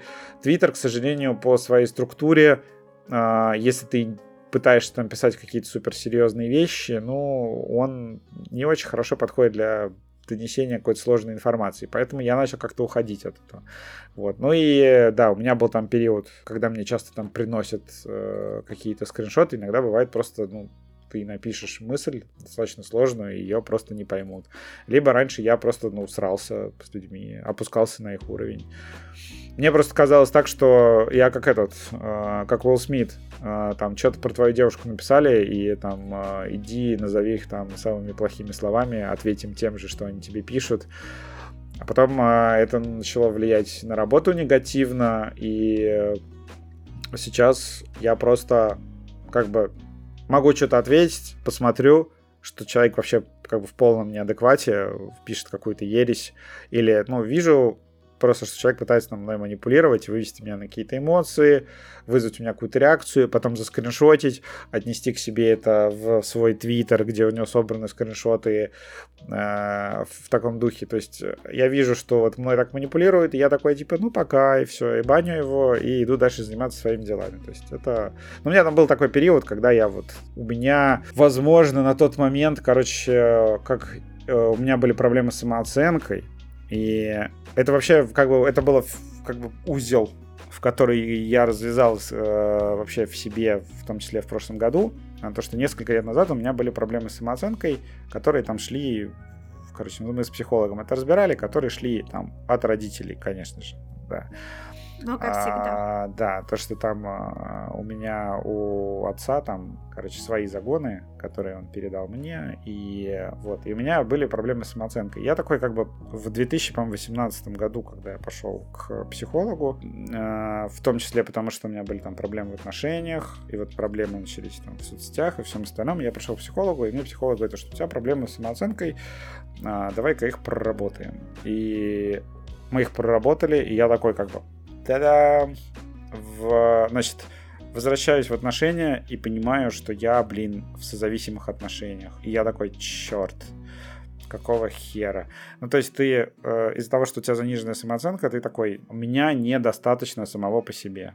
То есть, чтобы другой человек меня любил, я должен рвать жопу каждый день, э, даже если ему это не надо, но я все равно буду стараться рвать жопу каждый день э, и пытаться там как бы заслужить его любовь. И ты с, с этой позиции, короче, влезаешь в отношения с человеком, который, например, как в моем случае, как бы на второй стороне, э, человек, который профессиональная жертва, которому нужно постоянно, чтобы а, он был в центре какой-то драмы и чтобы вот о нем заботились. То есть там вот а со мной это случилось, со мной это случилось, позаботьтесь обо мне, пожалуйста. И ты попадаешь в зависимые отношения, и это очень нездоровые отношения, потому что у вас с человеком динамика очень плохая. И вот у меня было то же самое э, одновременно и в отношениях. Я такой начал понимать, что как бы, блин, я в очень нездоровой херне варюсь. И, ну, потом в итоге там за последующие два года все постепенно развалилось. И то же самое с работой. Я такой, зачем я доказываю э, рандомным людям в интернете что-то часами? Потому что э, если я им просто не отвечу, то их никто не услышит. И, я, и, и когда я им э, отвечаю, я наоборот придаю веса их э, херне, которую они пишут. И эта херня в итоге как бы приклеивается и ко мне. И я, например, если они меня оскорбляют, я начинаю им отвечать. Это получается, что я принимаю правила их игры и веду с ними какие-то сложные дискуссии зачем-то. И, короче, вот я как сходил к врачу натурально, и такой, типа, зачем я срусь э, с рандомными людьми в интернете? И начал просто банить всех молча. Вот, в общем, и э, с Твиттером стало гораздо проще. То есть, конечно, бывали, я в какие-то скандалы попадал, но это было значительно реже. Иногда бывает, ты просто плохо выразишь мысль, и тебе припоминают, сейчас мне все дружно вспоминают написанную в еще в начале э, февраля, что ли, или в конце февраля, или в начале, в, в начале марта, то, что я написал, что, короче, написал мысль, это знаешь, как бывает у Альфины, э, тоже из Твиттера, она такой центрист, и она напишет какую-нибудь мысль, которая, если там подумать, она может быть ну, это как бы умная, хорошая мысль, какое-то замечание, а, знаешь, такое общее, которое просто как человека, который, знаешь, у которого высокий уровень, ну, я не говорю, что у меня высокий уровень интеллекта, но, например, у Альфины высокий уровень интеллекта. У нее бывает, возникали такие проблемы, то, что она, а, как человек э, высокообразованный, высоко эрудированный, она берет какую-то проблему и смотрит на нее с какой-то не знаю, сложной стороны, задает какие-то интересные вопросы. А что было бы, если? А как бы мы восприняли это, если бы? И, э, и ей за это часто полетает, потому что ей как бы говорят, а как ты вообще можешь смотреть на эту ситуацию? А я просто вижу, например, э, я, например, никогда в жизни ни на один вообще тейк э, Альфины. Я даже не понимаю, за что ее хейтят, если честно. Я не обижался, потому что я вижу человека, э, я вижу человека с пытливым умом, который порой задает сложные вопросы. И у меня тоже бывают такие прорывы, когда я как бы не ориентируясь на какую-то моральную сторону, а, вдруг начинаю задавать а, вопросы. И я начал как бы рассуждать, например, тогда вот про санкционное давление на Россию, то, что когда началась вообще там вот эта вот вся жесть с отключением вообще всего на свете, я написал просто, блин, а вы как бы точно считаете, что хорошая идея Россию нахер вообще от всего отключить? И, грубо говоря, знаешь, ну, довести там того же Путина, да, до такого состояния, что ему прям вообще будет нечего терять и его элите. То есть настолько эскалировать... Такие, да как ты смел написать об этом? Да, то есть, типа, доэскалировать отношения до такой степени, что будет уже просто выжженная земля, и реально у тебя э, на карте появятся люди, знаешь, э, с ядерной кнопкой, которым нечего терять. Меня это сама по себе мысль напугала. Но э, мне в итоге пришлось потереть э, твиты, потому что люди восприняли это как то, что я такой говорю, в типа Россию.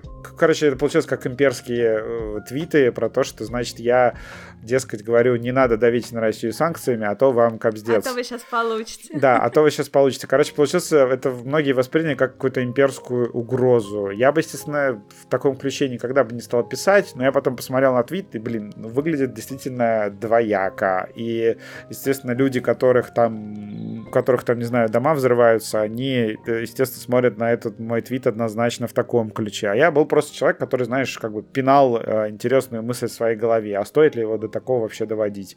А не сделает ли это только хуже? Потому что, ну, как говорится, всего хорошо в меру. Э, это, если что, я не одобряю санкции, не, не, не сажайте меня в тюрьму.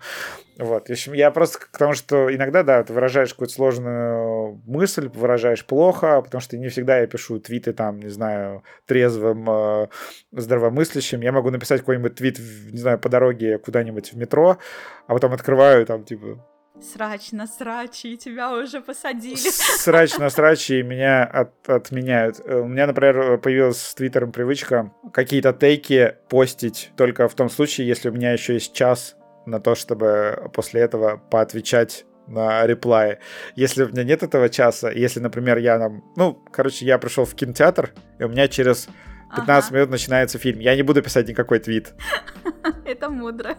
Не, вообще, на самом деле, реакция иногда такая, ну, типа, такое ощущение, будто бы есть какое-то комьюнити, которое считает, что, ну, что у тебя какое-то гипервлияние. Ну, типа, условно, скажешь, что ты, что Цусима — это говно игра, э, то... Чистая правда. Непременно да, непременно ее там отменят, им запретят в нее играть и так далее. Типа, если я скажу, что Цусима говно, ну, типа, мне на это, ну, не знаю, ну, там 5 комментов, наверное, напишут. Ну ладно, наверное, 15. Ну вот, но э, если ты об этом говоришь, то это как будто бы ты такой, типа, вышел к трибуне и такой, повелеваю, Цусима говно. Все такие, нет, Вадим, пожалуйста, как ты можешь так думать? Почему? Я ну, могу... Типа, чё, ребята, зачем вы так переживаете? Вадиму просто не понравилась игра. Это не страшно. Я могу искренне сказать, что с Цусимой прям меня бомбануло. То, что у меня было э, ощущение такое, то, что как бы я не понимаю всех окружающих меня людей. То есть прям реально не понимаю. Я такой, блин, ну это же действительно, ну, достаточно схематично и очень простенько сделанная такая игра Ubisoft, причем Ubisoft там, не знаю, пятилетней давности на момент выхода Цусимы. И я такой, как бы, и я вообще, я пинал, по-моему, Sucker Punch за вот эту вот историю с самого начала. То, что, например, да, у них был э, Infamous э, первый самый, и там прокачка была через сбор что-то 100 осколков, которые просто валялись по городу. То есть там как бы даже геймплея, ну как бы, они, конечно, были иногда в интересных местах, эти осколки, но тем не менее, ну как бы это это ленивый, ленивый геймплей, когда ты просто собираешь точечки э, на карте.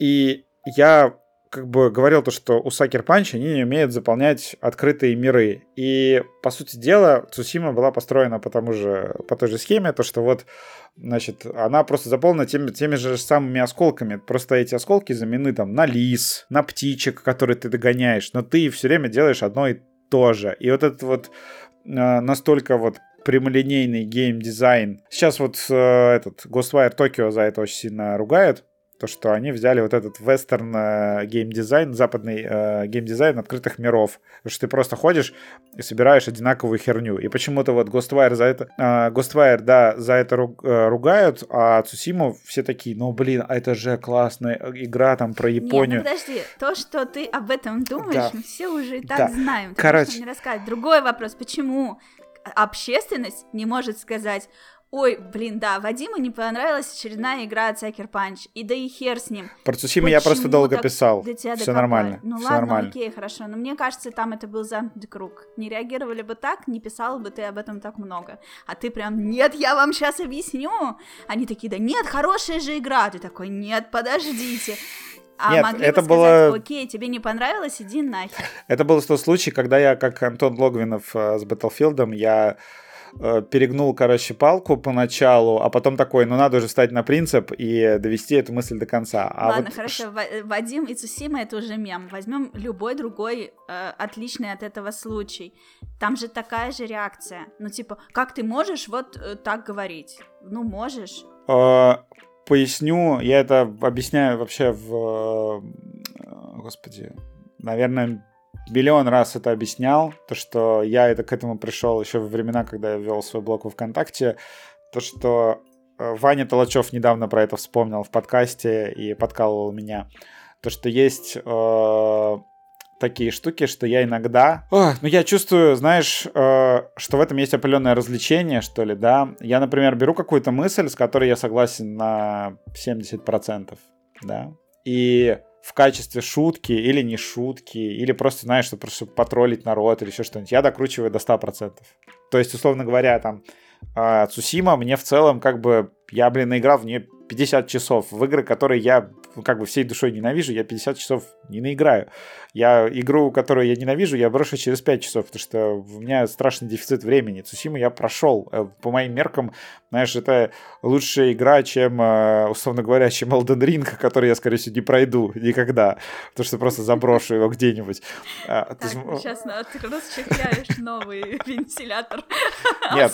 Э, К сожалению, Elden Ring я ругать не буду. Я понимаю, в чем ее прикол. и Я даже сейчас там в нее начал чуть-чуть поигрывать. Э, Не буду ругать Elden Ring. Я понимаю, за что ее люди любят. И даже если я ее не пройду, я ее не буду ругать. Вот, я к чему говорю, то что я э, некоторые мысли просто чуть-чуть э, радикализирую, то есть докручиваю, довожу до абсурда. Это- Хайпишь. ну, знаешь, да, когда ты пишешь... Хоришь. Ну, блин, э, когда в- там были срачи про локализацию, то, что я пишу такой, типа, дубляж — это полное говно. И причем, как бы, я на 80% с этим согласен. То есть, ну, действительно, когда ты начинаешь смотреть кино в оригинале, ты потом э, приходишь в кинотеатр. У меня были, была куча случаев, когда мне дубляж о, прям капитально, очень сильно испортил просмотр фильма и потом все последующие впечатления от него.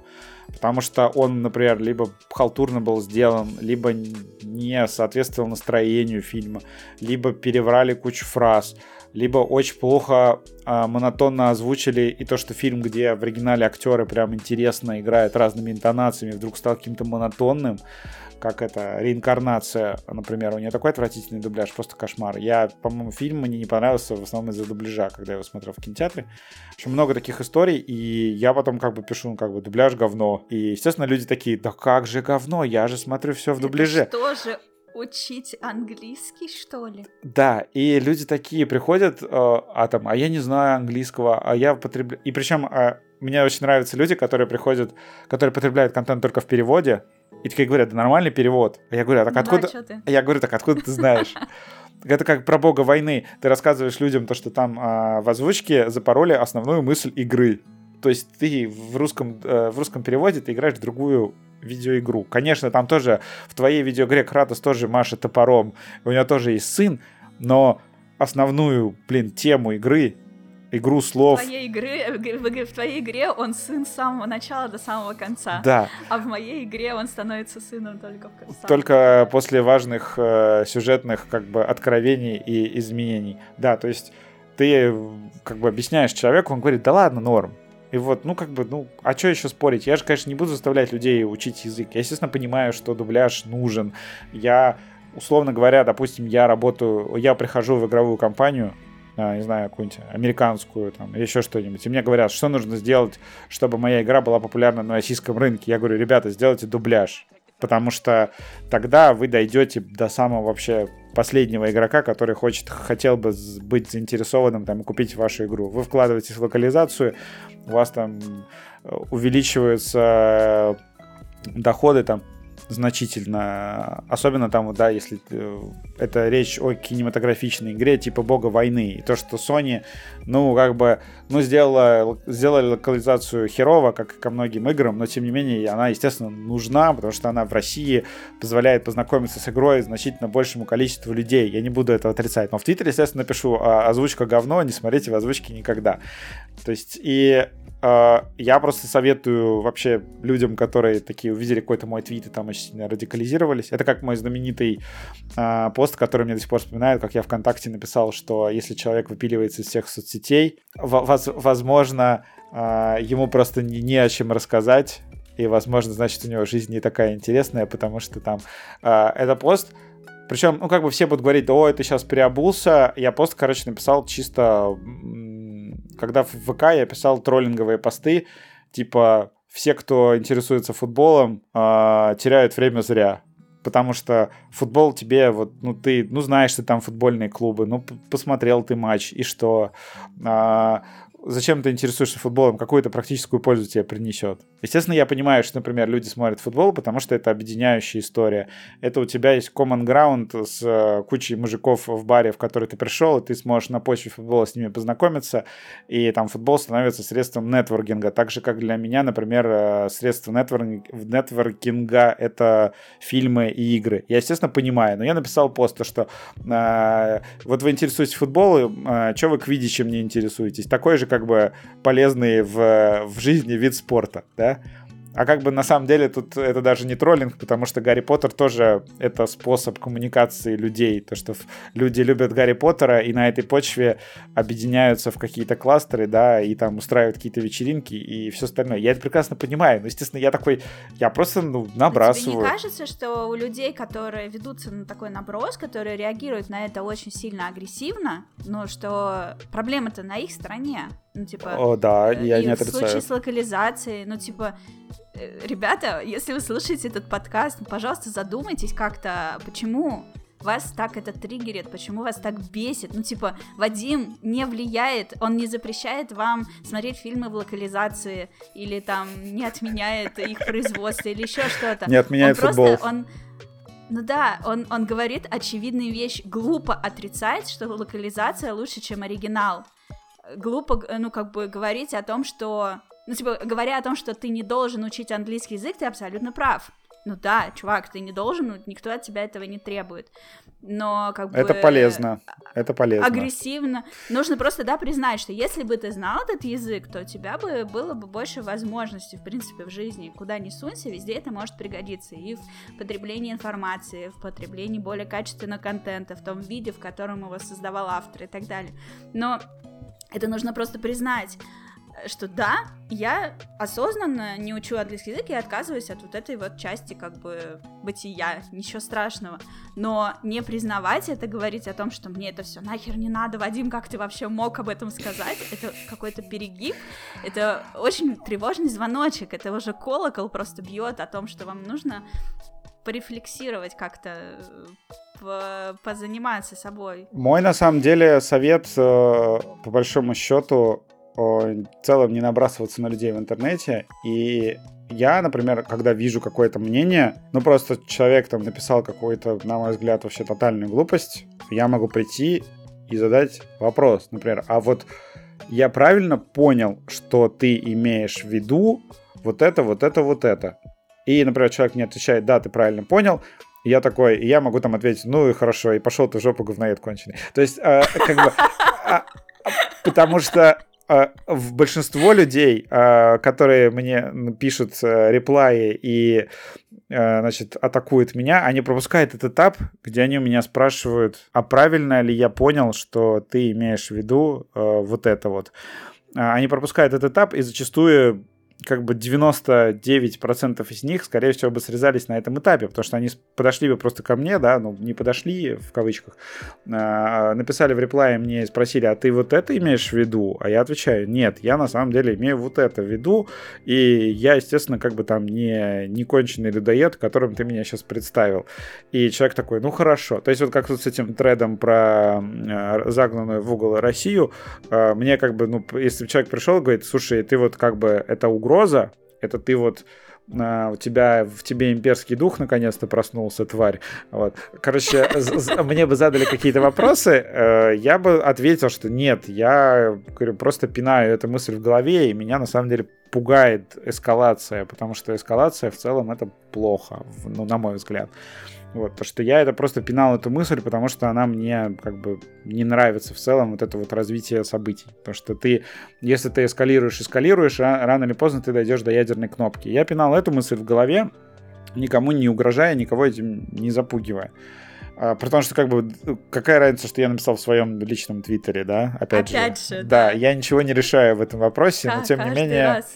на меня набежали э, люди. Вот. В общем, хорошая стратегия это задать, вот если вы видите какой-то мой твит, а если там скриншот твита особенно. Вот как, когда мы сняли ки- этот кинотеатр, чтобы посмотреть Бэтмена, какая была ситуация? То, что, во-первых, это была просто компания друзей, там 20 человек собрались вместе, э, арендовали маленький зал, и э, с каждого было там что-то по 350 рублей с носа. А, чувак выложил э, с ДТФ, выложил, значит, скриншот Uh, просто заголовок моей, моей статьи. Мы сняли кинотеатр, чтобы посмотреть Бэтмена, и снизу uh, прикрепил скриншот того, что как бы там ДТФ uh, открыл донаты, там, чтобы поддержать авторов. И типа вот, поддержите авторов. И, естественно, вот, ну как бы на такие претензии, ну как бы что отвечать? Я, я написал ему в комментариях, я потратил на просмотр фильма 400 рублей. Извини, пожалуйста, что забыл декларацию сдать э, в налоговую э, на, на этот счет. То есть э, иногда просто, ну, коротко отвечаю, если полный был шит, но иногда просто, ну, когда там люди полную чушь пишут, уже как бы нет смысла реагировать. Вот, в общем, это сложное... Это что-то, знаешь, на уровне того, как однажды в 2000... Какой же это был год? 2015, по-моему. В 2015 году я поехала в Финляндию, в Хельсинки с другом встречать Новый год. Ну, типа, казалось бы, да, что такого в Хельсинки съездить, встретить там Новый год, вернуться. Мы там даже, ну, на катке на улице на бесплатном или не очень платном катались. Ну вот новогоднюю ночь. И, в общем, собралось некое, некое количество энтузиастов, которые обсуждали, а на какие-то деньги Яна поехала в Хельсинки праздновать Новый год, наверное, она любовница Яши Хадажи. И он ей оплатил вот эту поездку, и я такая, чуваки, вы чё вообще? У меня это ВКонтакте были комментарии, ну, типа, я настолько не ожидала такого поворота событий, ну, типа, блин, Финляндия, ладно бы я там куда-нибудь на Мальдивы Хель... сгоняла или еще что-то. Кошмар, это же... Съездила в Хельсинки за деньги Яши Хадажи. Это да. же 800 рублей автобус до Хельсинки стоит. И то ну, можно... Типа, и ну, то... я на Аллегро ездила как luxury, но все а, равно он но... сколько, ну... Сколько он там стоил, я уже не помню. Ну, тоже какой-то... 3500, по-моему. Наверное. Да, не помню цены это как бы... Ну, я на Аллегро ездил смотреть э, «Мстителей» в Финляндию, да была история. А обратно на маршрутке за 600 рублей, между прочим. Потому что э, подумал, ну, на обратном пути сэкономлю, чего ж там. Ну, это да, это бывает. Есть еще супер миф про то, что я получаю 400 тысяч рублей, которые закреплены. Вот, это подходит, подводит нас к вопросу, который на самом деле перепрыгивает через другие вопросы, но неважно. Самое время спросить тебя, сколько чемоданов заносят тебе Э, для того, чтобы ты мог потом снимать кинотеатры для своих друзей? А, на самом деле, как бы по, по классическим, наверное, меркам, у меня в, недавно в комментариях, я такой говорю, э, мне чувак пишет, вот они начали на ДФ собирать донаты, потому что главред, короче, получал там типа 400 тысяч, а теперь получает 200 тысяч. Я говорю, ребят, а, я говорю, вы обратите, я уж, не, ну, не, я там не раскрываю свою зарплату, я говорю, ребят, вы подумайте хорошенько головой. А, вспомните судебный иск Канобу против э, Дениса Майорова, да? Ну, Гаджи против Майорова. Был а, у меня такой гость в подкасте, да. Где, значит, в публичный доступ а, выложили значит, документы, где была зарплата главреда Канобу опубликована в открытую. А, чувак, э, по-моему, в Москве жил на тот момент или до сих пор живет. Да. Короче, чувак живет в Москве, и зарплата главреда Канобу там была типа 120 э, тысяч рублей указано. И э, как бы если вы, допустим, сейчас уже вообще нет смысла, по-моему, идти в игровую журналистику, ну ладно, э, в России, но как Это бы... другой вопрос, да, не спойлере. Да, э, до, э, как бы даже до начала всего кабздеца, который сейчас происходит, э, большинство людей, которые приходили в эту сферу, они не могли рассчитывать, скорее всего, там на зарплату больше 100 тысяч рублей. То есть это просто факт. И э, мне э, там читатели иногда отвечают, это что получается, что там а, мой друг, там какой-нибудь там, не знаю, айтишник в стартовой позиции получает больше, чем там типа большинство редакторов ДТФ. Я говорю, да, чувак, как, вот, когда, когда же вы наконец-то поймете вообще всю э, соль этой ситуации, то что действительно, ну, это не какая-то супер денежная профессия. И то, что, например, мне говорили, о, там у чувака всегда новый iPhone. Э, я, я просто люблю вот эту, ну, у меня, э, почему я всегда стремился, не знаю, буду ли, будет ли возможность в этом году поменять iPhone. А, короче, почему я всегда к этому стремился, потому что мне нравится Э, когда у меня там последняя камера, я очень люблю как бы фоткать на телефон. Это прям мое хобби. И как бы я, ну, это, поскольку это мое хобби, мне на мое хобби не жалко денег. И при том, что, например, там iPhone тот же там за 120 тысяч для меня большой расход, но там продать iPhone, который в предыдущем году, там добавить денег, еще что-то, и ну там это была такая, знаешь, покупка раз в год. То есть, и люди так все время смотрят, а при том, что, например, там какие-то поездки, а, то, что у меня было много поездок, чаще всего это были командировки. А, я, например, там на свои а, бабки ездил как бы не так часто там. Ну, то есть мы там, например, с, э, там, с бывшей моей там запланировали в отпуск в Париж, и то был там не супер-супер дорогой, хотя, конечно, денег мы там оставили нормально, потому что это была худшая поездка в моей жизни, где я сломал руку и все остальное. Короче, а, если вот этот вот миф про то, что в игражуре какие-то колоссальные деньги получают, я не понимаю на самом деле, на чем он держится, потому что даже если посмотреть, ну, типа, как все живут, условно говоря, блин, ну, как бы некомфортно на самом деле об этом говорить, но там возьмите Семена Костина, да, который вообще сам, один из самых известных русскоязычных авторов, пишет крутые тексты, мега лонгриды. Вы, можно ли назвать его там супер богатым человеком? Но я не знаю. есть, есть Антон Логвинов, да, но Антон Логвинов, у него есть деньги не потому, что... Это другое. Это не потому, что он игражур, или потому, что там заносят какие-то колоссальные чемоданы, а потому что у него там видеостудия, насколько я знаю. То есть э, большинство людей, э, которые находятся в этой сфере, они зарабатывают не на ней конкретно. Ну, то есть там тот же, да, Говорун, он сейчас и пиарщик, и на телеграм-канале своем он зарабатывал, и я так понимаю, что ну, там у людей какие-то бизнесы есть. Э, то, что вот, ну, а игражур российский, он существует действительно ну, на энтузиазме. То есть ты приходишь, а, и, естественно, есть какие-то плюшки, да, то есть там тебя позвали на пресс-показ фильма Марвел, да, ты посмотрел фильм Марвел э, на пресс-показе, сэкономил, там, не знаю, тысячу рублей, допустим, за два билета. Но, э, например, у меня часто было, что я там Шанчи посмотрел на пресс-показе, я пошел, э, купил в IMAX еще два билета еще раз на него сходил. То есть не то, чтобы я там на кино как-то сильно экономил. А, про то, что присылают игры, это отдельная история. А, я всегда к этому относился как как бы у меня есть, вот сейчас мы как бы пришли к той ситуации, да, что мы все игры покупаем.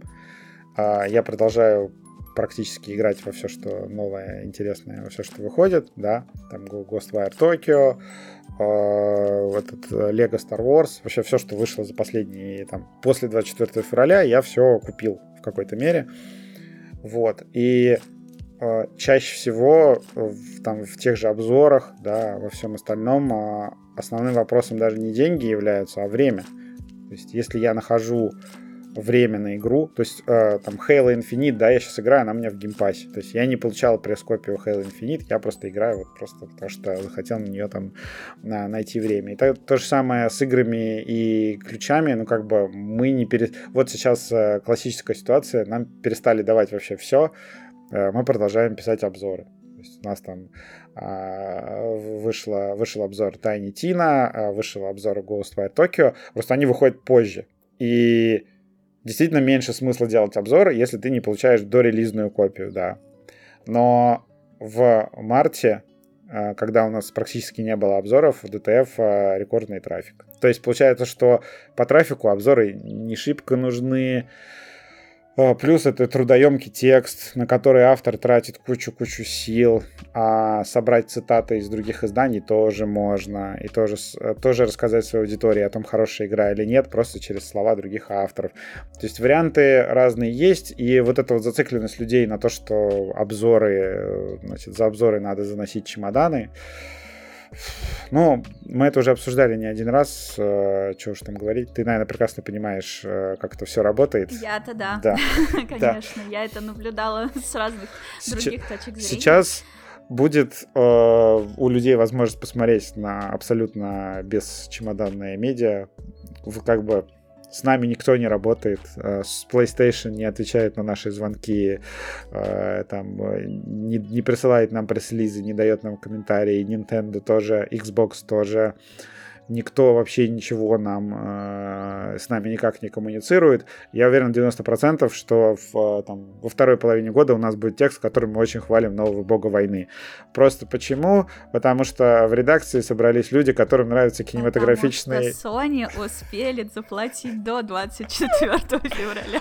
Нет, к сожалению, мы просто э, вот ребята, которые Возможно, это я виноват, то, что вокруг меня в редакции собрались люди, которые любят кинцо, что называется. То есть вот, у меня как была вот э, в свое время любимая игра Half-Life 2 за то, что она э, очень клево микширует кинематографичность э, с геймплеем. Потом вот у меня стала любимая моя игра The Last of Us первая долгое время. Вот как бы так я и живу. То, что у меня в, главное для меня вот в играх истории, которые вот хорошо смешаны с геймплеем настолько, что вот ну, у тебя какое-то чувство, не знаю, там, погружения иммерсивности. И поэтому то, что я как бы очень тепло отношусь к играм Sony, это потому что, ну да, они такие игры делают. Сейчас вот э, Microsoft выпустит Hellblade 2, если она будет такой, вообще с радостью буду э, целовать их гланды, обнимать, хвалить, э, любить. И если там Starfield будет похож на Mass Effect, э, тоже как бы с удовольствием захвалю вообще Э, по возможности. То есть, да, как бы, ну, про чемоданы что рассказывать? Е- нет, э, мы даже отдельный подкаст, можете послушать, э, подкаст ДСТФ, есть целый подкаст, где мы с Пашей рассказываем про случаи давления на нас, то, что это там чаще всего были отдельные пиарщики, как когда, ну, Ubisoft, э, я поругал Assassin's Creed Origins, и Ubisoft у нас сняла всю рекламу, а потом чувака, который э, снял у нас всю рекламу, его уволили. И больше Ubisoft так никогда не делала, и все было нормально. То есть это были случаи давления, но это все были отдельные чуваки на местах. Вот. И, ну, и были как бы, ну, что такое пресс-туры в России, да, когда ты, э, тебя куда-то везут, и ты имеешь возможность хоть, хоть, хоть на что-то там вот посмотреть, потому что, условно говоря, на Е3 э, в России ни у одного в таких бюджетов, в принципе, наверное, сейчас не существует э, в российских игровых медиа, а в текущем кризисе вообще подавно, чтобы, например, отправить за свой счет э, человека на Е3, э, чтобы он съездил в другую страну, ну, в США. Я представляю, сколько там стоят билеты. Вот, в общем, э, и обычно... И визу еще иди получи. Да, и обычно это делалось как то, что, ну, в, в до спецоперационные времена, э, да, что называется, и до ковидные еще, э, к тебе приходит Microsoft и говорит, то, что у нас будут классные э, штуки на E3, не хочешь с нами съездить? И ты говоришь, окей. И э, самое важное, не в как, ну, почему вообще э, СМИ на это соглашались, да, потому что никто не хочет там писать джинсу и все остальное. Uh, например, в, в DTF, если кто-то узнает, например, что я написал джинсу, uh, меня... Можно ругаться матом, нет? Да. Меня выпиздят просто мгновенно. То есть uh, сейчас, например, у нас есть даже этот... Ну, допустим, какой-нибудь мегафон может делать рассылку подарков на Новый год журналистам. И обычно это какая-нибудь мелочевка. Но у нас, например, была история, то, что там, по Мегафон разослал читалки электронные всем просто журналистам без разбора, с которыми там работали, хоть как-то пресс-лизы присылали, с которыми, короче, пиарщики общались. Прислали всем читалки, и как бы у нас ребята пришли говорят, это вообще корректно принимать. И мы посмотрели, ну, как бы мы, мы просто обсудили, что есть предельная стоимость подарка, который не нужно, ну, не обязательно докладывать об этом начальству. А, допустим, если тебе подарили какой-то дорогой подарок, то там, ну, разные варианты. Например, допустим, кому-то из авторов NVIDIA решила дать видеокарточку. И тут как, какое рассуждение? Есть ли какие-то условия от NVIDIA, допустим? И э, если нет, то как бы окей, без вопросов. Э, и второе, как бы, ну, то, что должен быть контроль за этим автором. То есть, например, если человеку подарили видеокарту NVIDIA, и он вдруг пишет, что э, все игры с tracing ом великолепны или что-нибудь такое, то к нему возникнет... Да, то есть, э, если такое происходит, то человек ставится на контроль, э, Естественно, все его тексты проверяются и все остальное. У нас э, было много моментов, когда я там проверял авторов. Ну, говорю то, что там, типа, мне кажется, что ты слишком сильно хвалишь там то есть, серьезно, ты как-то вот не, не заслуженно хвалишь, недостаточно аргументированно. И мы это все проверяли много раз. Но, и, например, э, но в то же время, например, как бы, когда NVIDIA, допустим, дарит чуваку видеокарточку, и мы как принимаем то, что чувак на этой видеокарте будет, дословно, условно говоря, работать. Он сможет брать на обзор э, требовательные игры, которые без этой видеокарты он не сможет брать. И у нас ну, были такие случаи, э, не конкретно сейчас со мной, например, а, то, что у меня вот э, текущая видеокарта, я все-таки успел ее урвать до того, как все началось э, еще по рекомендованной цене. Но потому что бывали такие случаи, когда, там, например, в, видео, в отдел видео, да, нам говорят, что нам нужны видеокарты. И там ребята могли их, типа, брать как рабочий инструмент, но, например, они там ничего не хвалили ну, как бы они, короче, полностью контролировались. Такие случаи тоже были. Ну и пресс-туры, да, то, что Microsoft тебя отправляет, э, ты едешь с ними, но они тебе не имеют права говорить, что писать. Ну, то есть, если ты показ... они тебе показали игры на E3 свои, и они все так себе, ну, ты как бы... Извините, ребят, что, как бы, что увидел, то и пишу. То есть, там нет никогда в жизни не было какого-то тона. Но я вот один раз на E3 ездил с Microsoft, и они были вообще котятками-зайками. Они, они прям даже... Мы не обсуждали вообще, что я буду писать по итогам этой поездки. То есть они просто сказали, поехали с нами, э, там, что-нибудь напишешь. И э, мало того, что э, они так поступили, они еще мне разрешили сходить к Nintendo, к Ubisoft, к Activision и к Sony на презентацию. То есть, блин, к прямым их вообще врагам, конкурентам. Вообще никаких вопросов, ничего. И получается так, что, ну, Microsoft меня свозила, и спасибо ей за это большое, но я ей никаких, как бы, ну, ничего такого про нее не написал. И потом мне как бы... А потом мне, знаешь, э, после этого мне люди писали, что я, короче, мне Sony заносит деньги, и я хочу Microsoft. Хотя э, я могу сказать совершенно точно, что Sony, например, меня никогда в жизни никуда не возила. Это и вообще единственная компания, с которой, которая меня в, возила в пресс-туры, причем два раза, это Microsoft. это реально Sony ноль раз. И при этом э, я чаще пишу, хвалю игры Sony, потому что мне нравятся игры Sony, потому что я делаю... Какой ты неблагодарный. Потому что я делаю... Должен был хвалить. А, потому что, ну, я с Microsoft в разных э, ситуациях. Один раз я ездил, когда был в T-Journal, они возили просто журналистов свой штаб показать. Вот. Mm-hmm. И я там тоже на T-Journal написал, на T-Journal написал несколько текстов по этой теме.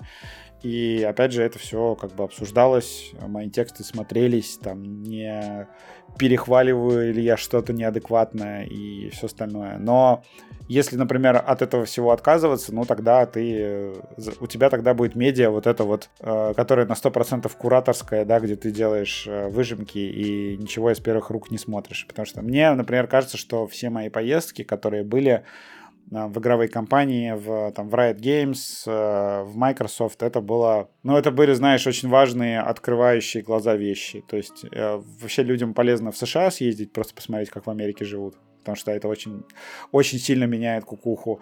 И посмотреть на то, как работают э, в, в большой американской игровой компании, которая находится там на берегу э, океана, и как вообще мыслят там люди, то, что у тебя, знаешь, просто кукуха сдвигается, ты, ну, короче, ты перестаешь быть настолько замкнутым вот на своей российской действительности, когда, например, узнаешь, что там в Калифорнии там большие компании сражаются между собой за кадры очень сильно, так что они с сотрудником пытаются сделать ну, вообще просто все, что только можно.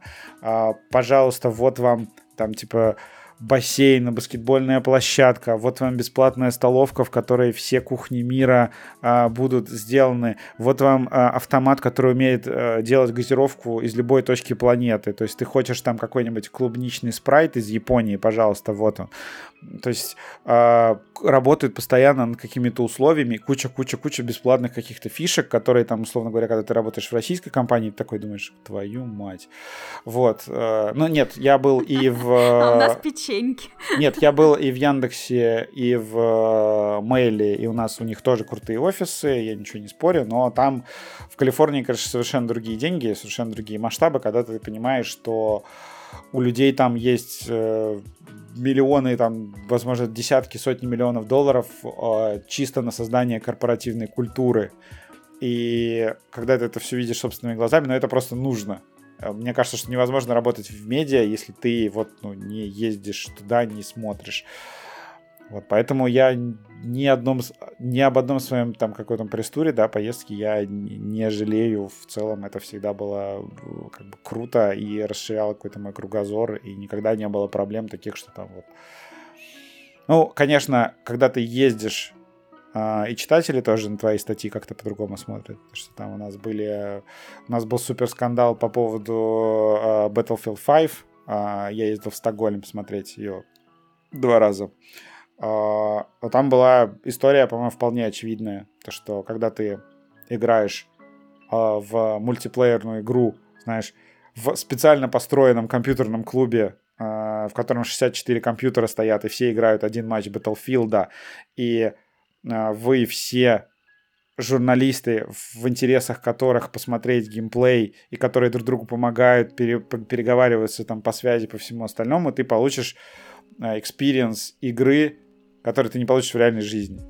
То есть ты придешь ну, на, да, да, ты приходишь на обычный сервер Battlefield, и да, оказывается, что эта игра худше, чем то, что была на пресс-ивенте, потому что на пресс-ивенте были э, заряз, заряженные журналисты, которых собрали вместе на премьере игры. Это как ты посмотрел фильм на пресс-показе, да, где сидели прошаренные люди и больше смеялись над шутками, потому что лучше их понимали, нежели ты посмотрел фильм в мультиплексе рядом с домом. Естественно, есть такая разница. Я, может быть, на тот момент не до конца научился ее фильтровать. Сейчас я в своих текстах прописываю описываю, то, что я вот, ну, как этот, э, один из моих кумиров, видеоблогер Skillup, он, э, у него там ролики, иногда обзоры по полчаса игр, и он минут пять первые посвящает э, контексту, объясняет то, что я, например, смотрел игру на таком ивенте, э, мы смотрели только 2-3 часа, поэтому я, например, не могу сказать, как эта игра будет играться там, через 15 часов, через 20 часов, и поэтому фильтруйте мой базар соответствующим образом. И при этом, как бы, тот же Battlefield, да, мы посмотрели, когда о, мы посмотрели срез контента, который был на старте. И разработчики говорили, то, что там будет поддержка активная, а потом они забросили поддержку. И как бы ко мне приходят люди, и почему ты хвалил э, игру там э, перед релизом? Потому что я предполагал, что у нее будет дальнейшая поддержка, и потому что мне было в саму игру-то весело играть. Я до сих пор считаю, что Battlefield 5 намного лучше, чем э, 2042 Э, потому что в ней, в ней было весело, особенно на старте. То есть я когда пришел, э, приехал в офис, и мы начали в нее играть, я такой, господи, наконец сделали Battlefield для меня. То есть настолько кайфово в ней было стрелять. И настолько она была технологичная, то, что там и здания рушились нормально, и ты там, у тебя оружие в грязи пачкалось, и ты мог там на спине ползать, и все остальное, куча-куча фич, которые сейчас вырезали в следующей части. И сейчас я уже просто замечаю, что люди такие, блин, а вообще Battlefield 5 была неплохая, как бы. А, и ты а такой, вот, я же говорил. И я такой, вот, я же говорил, да, потому что мне как бы ядро игры понравилось. Я бы, например, сейчас с удовольствием заплатил за, не знаю, дополнение к ней нежели к 2042, но к сожалению, они ее забросили. Просто, блин, реально было удачное ядро у чуваков, и мне до сих пор обидно с этого. Но мне, короче, люди ее тоже припоминают, что я такой, типа, вот, значит, ты похвалил Battlefield, а потом его не поддерживали. Я говорю, я что, пророк? Откуда я мог узнать, что я не буду поддерживать? Ну, да, да. Да, но это был, конечно, не тот случай, как с Антоном. А, Антона я до сих пор... Антона я до сих пор не понимаю, зачем, зачем он 2042 так яростно нахваливал. Антона понесло. Ну смотри, получается, Ну, может, чемоданы, что... слушай, я не знаю. чемоданы, мои чемоданы. Получается, что, ну, вот на такие а, крутые штуки, ну, даже уберем проигнорируем нашу существующую реальность, предположим, что сегодня 23 февраля, э, вот, что даже при таком раскладе получается, что на такие классные движухи может рассчитывать только какой-нибудь там главный редактор или вроде того, да, то есть, типа, обычные жур... игровые журналисты, они никуда особо не ездят, типа, нужно ну... добиться сначала. Не, ну смотри, а, во-первых, я ездил только на те игры, которые мне интересны. То есть, допустим, э, ну на E3, да, понятно, что там, ну как бы нам начальство, в том числе, всегда говорило то, что мы прекрасно понимаем, что эти поездки, возможно, даже не столько ради какой-то там журналистики именно, а в том числе еще могут быть для расширения кругозора и там, не знаю, для прокачки личного бренда. Ты едешь в другую страну, делаешь кучу контента, новые люди о тебе узнают, и потом это может быть в каком-то контексте быть плюсом для издания. То есть там куча разных мотивов. И бывали случаи, э, когда ко мне приходили и говорили, мы хотим тебя. Ну, то есть, либо ты, либо никто. А, но, но и при этом нет такой... Это возможно потому, что я как бы, ну, как лицо издания освечусь э, где только можно, вот хожу в подкасты и все дела. Но, ну, а бывает такое, что у нас бывали очень странные э, истории, то, что, ну, пресс-тур э, сам по себе, это... Об этом, на самом деле, не очень много говорят, то, что это не то, чтобы типа легко, знаешь, и э, там все для тебя сделают, и вообще, во-первых... Мне кажется, это понимают только те, кто во что-то подобное когда-нибудь съездил. Да, то есть, например... Там, поработал на какой-нибудь такой движухе, это очень выматывающее дело. Нет, тут еще, знаешь, другой момент, то, что, например, э, я когда ездил с, во времена T-Journal, ездил Huawei, а, в, нас возил в Китаю. И, по идее, эта поездка для меня, типа, бесплатная, в кавычках. Была то, что, ну, Huawei оплатил перелет и проживание. Но тем не менее, а, перелет был из Москвы, а я нахожусь в Питере. Это раз. Плюс, ну, то есть, я туда добрался на Сапсане, по-моему, Э, успешно. А на обратном пути самолет задержался в воздухе, э, мой поезд ушел, потому что я впритык достаточно взял, мне никто деньги не возместил, и я потом поехал на другом поезде. То есть э, у меня были уже накладные расходы в, в России, и плюс еще в поездке, условно говоря, там на какие-то там э, транспорт. Ты же не будешь там, условно говоря, ты, ты приехал в Китай, у тебя там 5 дней, допустим, и мероприятие, на которое тебя привезли, оно занимает один день. И что, ты будешь 4 э, дня остальных сидеть в отеле, ты, естественно, пойдешь там, погуляешь, куда-то высунешься, еще что-то делаешь. И потом ты считаешь, как бы ты там потратил там на поездку, там, там косарей, не знаю, 50, допустим. Вот. А, и это как бы не то, чтобы там бесплатно ну, то есть ты какие-то деньги потратил. Ну, даже если ты пытаешься там экономить вообще на всем, да, ты там ужимаешь расход, ты все равно потратишься. И, потом как бы там, э, ой, надо пода- подать документы на визу, надо это все быстро собрать. Когда там поездки в США, и ты делаешь визу в США, это вообще... Ну, ты там несколько дней тратишь только на оформление визы. И у нас бывали случаи, когда я говорю человеку, там, слушай, там, вот зовут э, в пресс-тур, а, в Германию посмотреть видеоигру. И человек мне просто отвечает, блин, не, я, типа, я не хочу ехать. То есть э, меня, меня всегда очень сильно поражало, когда люди такие, типа, я не, не хочу ехать. Я говорю, блин, без... тебя отвезут, э, ты в, по Германии погуляешь, посмотришь. Говорит, не, мне что-то лениво. То есть, ну, есть куча людей, которые есть просто отказываются. такие ребята, да, которые не, не любят Да, домо, домоседы, которые, в принципе, не любят это. Я, конечно, это люблю, поэтому, как бы, меня звали, я такой, вау, я поеду. И ну и бывали случаи, когда как бы ездили просто другие авторы. То есть у нас там один парень в Германию ездил, другой в финскую студию, Э, кто-то, по-моему, тоже еще в Швецию, э, кто-то в Польшу. Короче, кто возил, э, ну, как бы, ребята ездили. Я просто с точки зрения того, что, ну, вот, если идти в игражурство, работать, да, то есть это не, не за чемоданами, уже понятно, типа, не расчетом на то, что ты заработаешь там лопатой будешь грести бабло, не будешь. Значит, у тебя зарплата будет примерно просто покрывающая твои расходы на еду, на аренду, да. в лучшем случае. А, вот. Зачем а идти? Зачем тогда? Да, ну, ну типа, мне что, кажется... Вот, возможность посмотреть мир, поездить, расширить свой кругозор, что еще? А, мне кажется, что в целом ты, наверное, сама прекрасно понимаешь, что э, большинство, по-моему, людей, которые в нее приходят, это, ну, конечно, можно стать как Логвинов патриархом, но это не очень, не надо. это не очень хороший сценарий.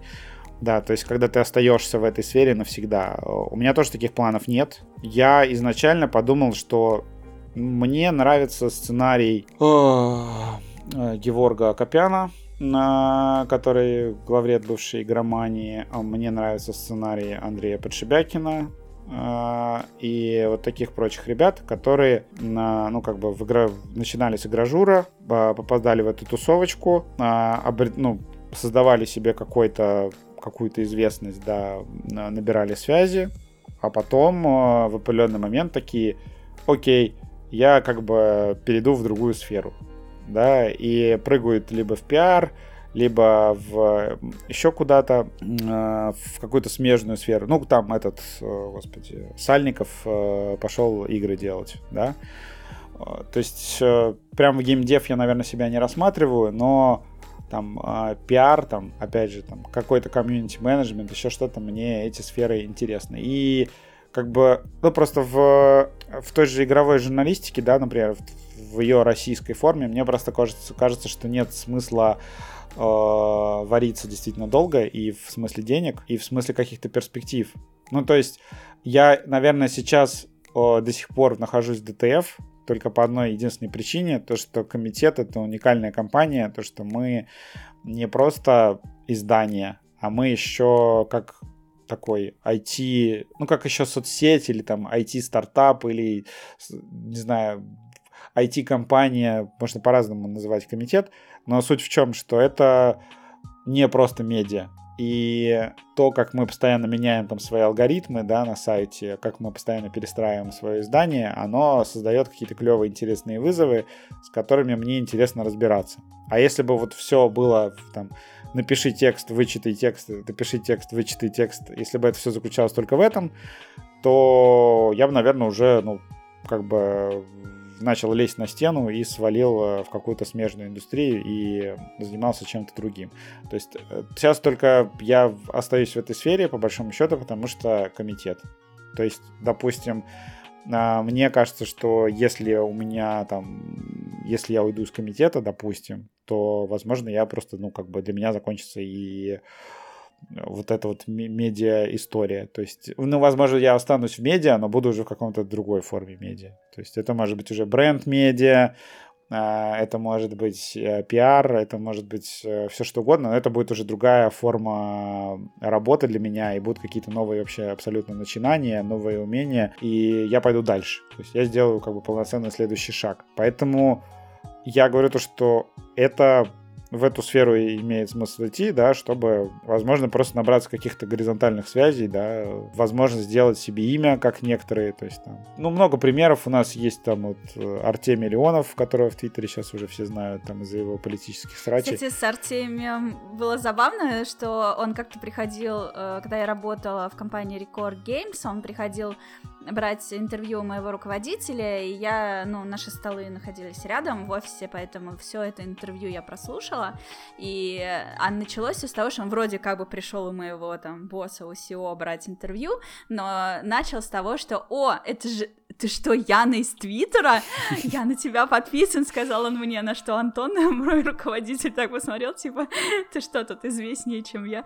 Ну вот, и, в общем, и я ему тогда говорю, ой, ну ты на меня подписана, какой у тебя никнейм, давай я тоже на тебя подпишусь. И он тогда мне сказал, сейчас в это сложно поверить, но он мне тогда сказал, я в Твиттер не пишу, я только читаю. Да. Я говорю, ну это ты зря, я тебе говорю, в Твиттер писать очень весело, сказала я ему, и открыла портал ВАТ, видимо. Да. Потому что сейчас его так много, что, честно говоря, несколько месяцев назад я от него отписалась.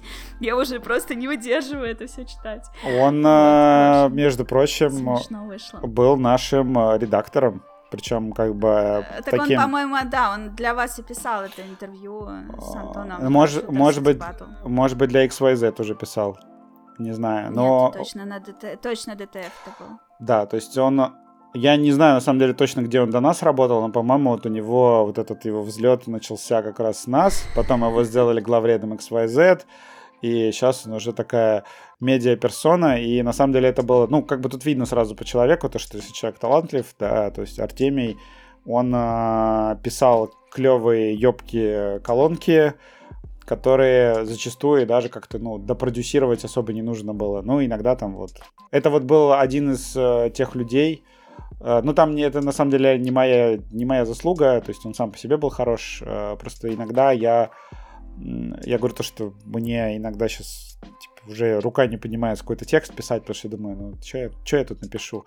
Но понимаю, например, что текст есть какая-то необходимость, и я могу какого-нибудь автора попросить, и э, бывало часто, что я очень много текстов продюсировал. Вот когда, знаешь, э, люди пытаются смотреть, что я делал на DTF, и смотрят только посты, которые опубликованы от моего имени, и, и не понимают, что, например, там я мог в тот же месяц а, напродюсировать кучу других текстов, где мы там с автором прорабатывали там чуть ли не каждый абзац, а, обсуждали как-то вот это вот подать, еще что-то. Но сейчас а, редакция стала уже более самостоятельной, мне уже там ну, сейчас нас и меньше, опять же, грустиночка. Да. да, то, что не нужно там продюсировать э, очень много текстов вручную, и ребята сейчас на сайте другого уже уровня. Но я просто к тому, что у меня бывает, бывали и такие истории, да, когда там с Артемом Калеевым, например, э, много текстов вместе выпустили. Он сейчас вот работает в ТЖ, по-моему, который Тиньков Journal. Ну, ты все так рассказываешь, знаешь, может сложиться впечатление, что у вас там просто все такие молодцы, все такие непогрешимые, радуга, бабочки, а... единорожки. Э, конечно же, хочется узнать о каких-то факапах, которые случались у тебя в работе. Можешь ли вспомнить что-нибудь такое прям значимое, и как ты это отрефлексировал? О, слушай, ну, вообще сложно сказать. По-моему, все мои факапы вы и так знаете. То есть э, были, ну, там были смешные, да, факапы, когда я... Ну, может, что-то интересное такое для тех, кто не следит за тобой. Э, был с э, последний... Ну, последний факап это Forbidden West, где я пошел в Твиттер жаловаться на ну, на самом деле, я не совсем... Можно ли это считать факапом? А, я не совсем считаю это факапом, потому что, например, э, профессию игражура и, например, написание игровых обзоров я не считаю какой-то легкой прогулкой. А, мне кажется, люди, которые писали обзор видеоигры там, к эмбарго, имея какое-то ограниченное количество времени, там, ну и пытаясь все-таки несмотря на то, что, например, мы игнорируем эмбарго зачастую, мы можем там выпустить текст попозже, но ты же как ну, тебе хочется, чтобы когда вот мировая премьера всех мнений, и чтобы ты тоже был на этом празднике жизни, и чтобы твой текст тоже вышел, и чтобы твой текст почитали э, в этой точке. И, в общем, когда, ну, это просто, это действительно может быть такой work. И когда люди такие, ой, ты всего лишь там поиграл в игрушки, там еще что-то, мне просто захотелось поделиться своим мнением, но, естественно, я остался непонятым, потому что для большинства людей игры это развлечение, это, это не работа, они в играх отдыхают, и человек может не понимать, что такое играть, когда ты играешь по расписанию, например, да, то есть у меня, я считаю, там, эта игра длится, скорее всего, 50 часов, значит, я должен закладывать 5 часов в день, иначе я не успею написать обзор. И когда ты вот запускаешь игру не потому, что тебе там она так нравится, и что ты вечером сел после работы поиграть, а потому что у тебя жесткое расписание, ты совершенно по-другому это воспринимаешь, и действительно можно... Uh, у меня с Forbidden West была история такая, что я, я, короче, такой, да ладно, на нее дали много времени, uh, добью Dying Light 2 сначала. А Dying Light 2, uh, скотина, все никак не заканчивался. И я в течение трех дней эмбарго Forbidden West добивал Dying Light 2, я уже от него устал, а потом сел марафонить Forbidden West. И из-за того, что я как бы прошел две гигантских игры в открытом мире подряд, я пришел к э, выходу ревью Forbidden West с таком э, эмоциональным истощением. Реально, то есть у меня прям уже это потекло, потому что я не виделся с людьми на выходных, просто чтобы побыстрее пройти игру. То есть у меня даже общения мне не хватало с людьми. Я как в заточение вступил, вот это вот двухнедельное. Вот, и я выпускаю текст такой, все, все, все хорошо. И тут вижу, короче, половина комментариев про то, что я сравнил игру с Mass Effect 2. Я такой, ёп, твою мать. А почему же я сравнил игру с Mass Effect 2? Наверное, потому что Mass Effect 2 одна из моих любимых игр, э, и поэтому мне Forbidden West понравилась тем, что она похожа на Mass Effect 2 вот там своей структурой и потому что тем, что они больше ударились в sci-fi. Все равно же это нельзя считать факапом. Это, это... Не факап. Нет, это был факап, то, что я взял, э, как сказать, взял на себя э, скажем так, обязанность пройти две больших игры полностью подряд, переоценил свои, а, ну плане, переоценил да. свои силы, потом, возможно, э, то, что в, обзор, в обзоре Forbidden West, потому что я действительно, у меня не так было много времени на текст, я еле успел пройти игру, э, я был недостаточно оригинален, и вот это вот сравнение с Mass Effect 2, которое вышло просто у всех, естественно, я могу быть пооригинальнее там, потому что, ну, ну у тебя есть время какое-то ограниченное написание текста. Например, текст по денстрейдингу я писал что-то в районе пяти дней. То есть я, у меня была куча, я успел пройти игру, у меня была куча времени, я посидел за этим текстом хорошо, и я этот текст, например, люблю. Текст свой про Фарбин Вест я не люблю. То есть, типа, мне он не нравится. Я не буду его перечитывать. А текст про в этот Death Stranding я перечитаю еще как-нибудь. То есть бывает такое, да, то, что ты сделал работу, ну, такой как бы, ну, как бы я сделал все, что мог. Вот, и вот в этом случае, да. И там, опять же, The Last of Us был аналогичный факап. То, что я пытался описать свои какие-то сильные эмоции а, от игры без спойлеров, и в итоге для людей получился какой-то беззубый текст, где я просто говорю, купи игру, она классная, купи игру, она классная. Потому что я действительно считал, что все должны купить эту игру, и она классная, но я не мог это хорошо аргументировать, потому что спойлеры. И это было очень сложно. Я считаю, что, например, там был факап.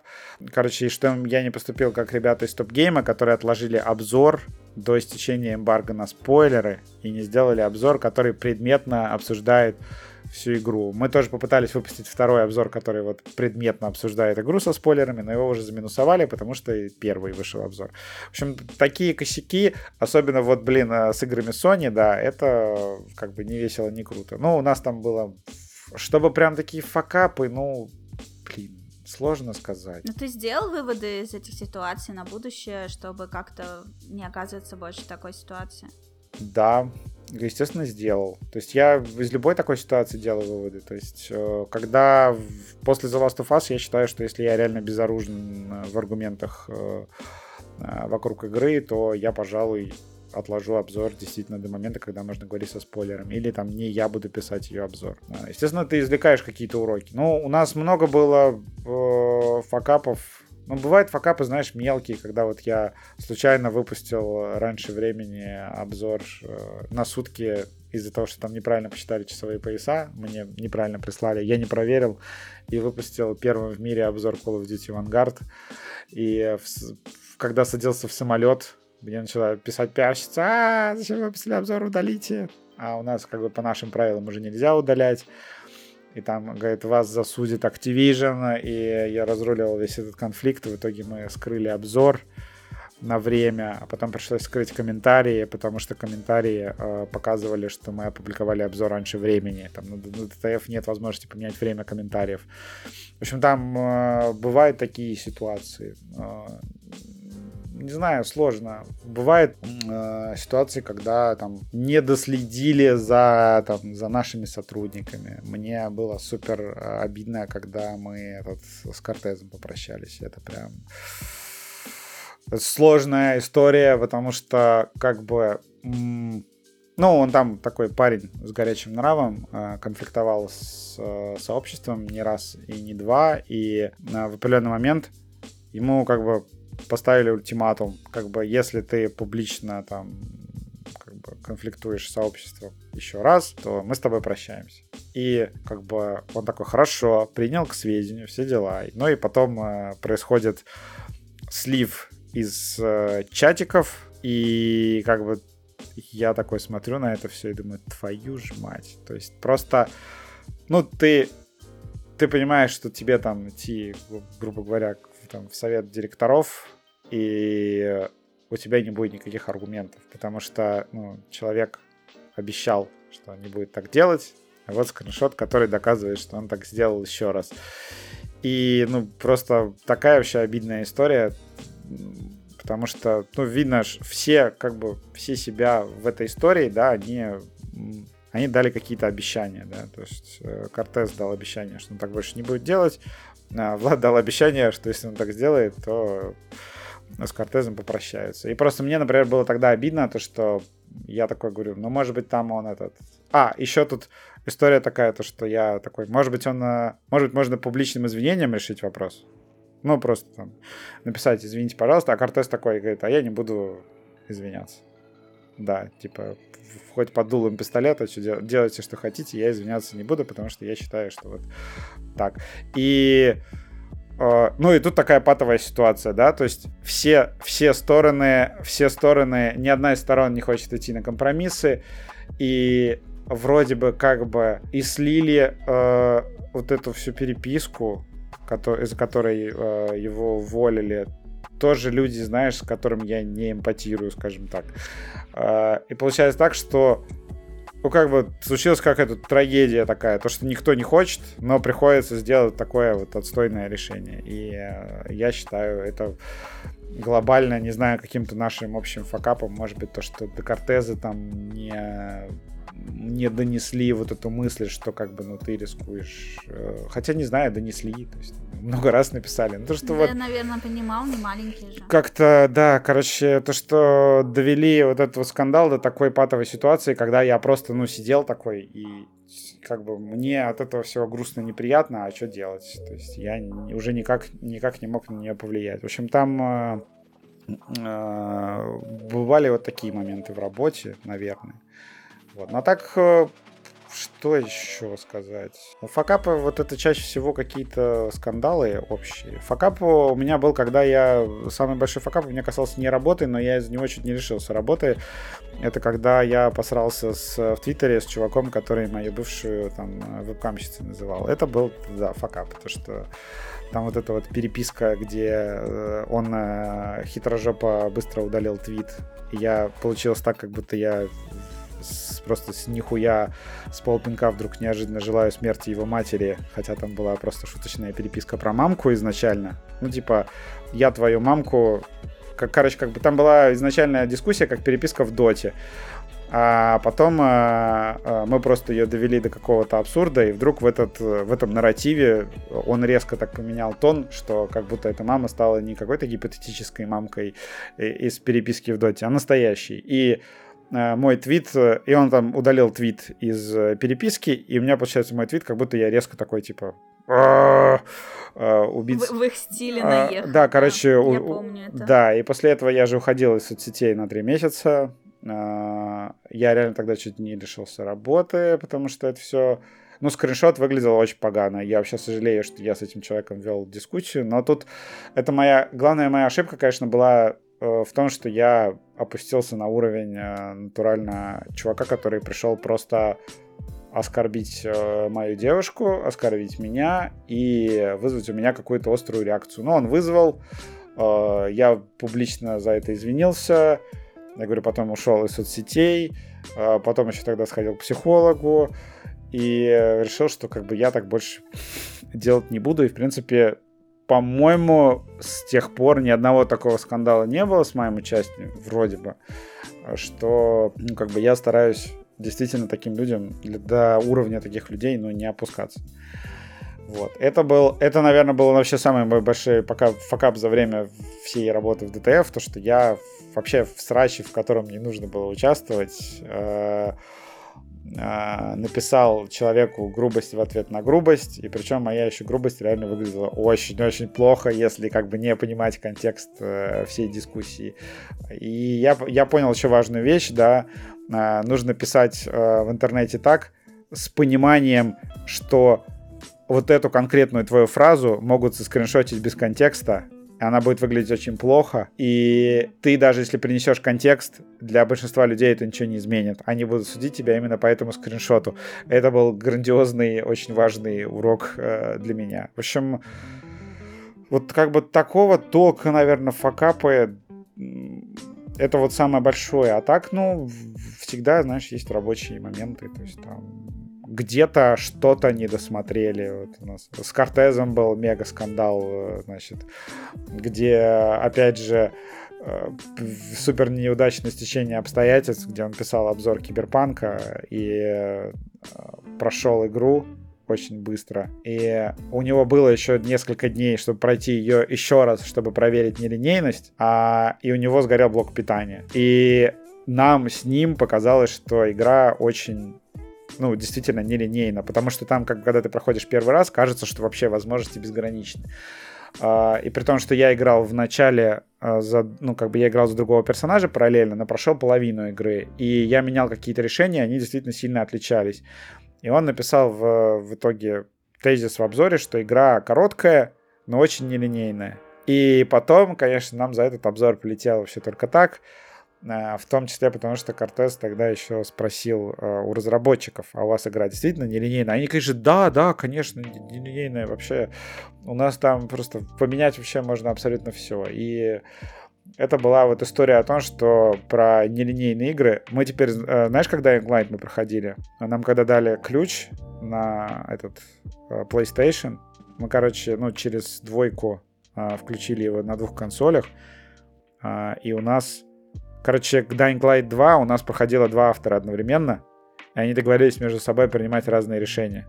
И поэтому в обзоре Dying Light 2 у нас э, хорошо написано про нелинейность, потому что мы точно знаем, как она в этой игре работает. Ага. А в другом случае, ну, бывает, знаешь, игры типа Ведьмака 3, условно говоря, которые ты к обзору никогда в жизни не пройдешь все варианты нелинейности, даже если там будет играть нет пол редакции э, будет ты такой четырех человек отправил обозревать одну игру и у тебя просто больше никто не работает в издании такое тоже невозможно сделать. Но в таком случае э, я бы просто ну аккуратно писал про нелинейность да то есть не делал никаких громких утверждений. То есть тоже был такой урок. Вроде бы мы выпустили второе ревью игры которая касается именно вопросов нелинейности. Вроде бы как бы игру-то наше сообщество, по-моему, даже любит больше, чем мы сами, чем редакция, потому что ее, ну, боготворят до сих пор, хотя вот сейчас CD Projekt Red ушли из России уже как бы не особо, но тем не менее до вот до ухода в компании из России э, в сообщество ДТФ просто вообще обожало киберпанк, а у как бы у Кортеза был хвалебный обзор киберпанк. И тем не менее, вот до сих пор ему припоминают, припоминают вот эту историю про нелинейность. Но, блин, опять же, э, я всегда людям говорю то, что кто ничего не делает, тот не ошибается, да. Если ты что-то делаешь, то ты ошибаешься, тебе твои ошибки припоминают. Э, у меня была смешная история, когда я решил такой, о, напишу а, про ПК-порт а, первой а, Horizon когда она вышел. А у меня, короче, компьютер, типа, с 3080 дела, я поиграл такой, ну все, прекрасно работает. А потом, а, ну да. э, потому что, потому что я, что самое смешное, я э, тогда еще не до конца э, понимал, например, как замерять э, ну, как бы производительность игры на слабых машинах, да, если у тебя только мощная машина. То, что, например, э, я потом э, очень долго смотрел ролики Digital Foundry, чтобы в этом разобраться.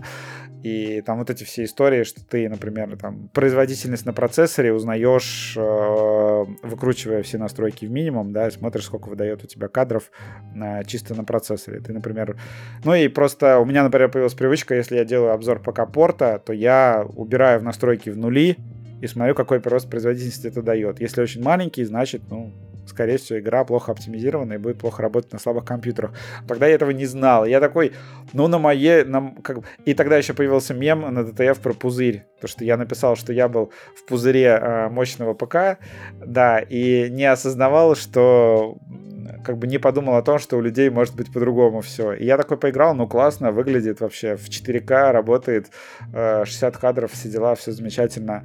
А потом как бы Э, я такой узнаю, что там а, порт отвратительный, плохо работает, там, короче, какие-то, а, там то, что у него эти ботлнеки все, э, ну, в общем, плохо портировали с консоли, и там появился ботлнек, там, в том числе с процессором, там, с пропускной способностью, шины какой-то сложный, о котором я вообще не мог знать физически.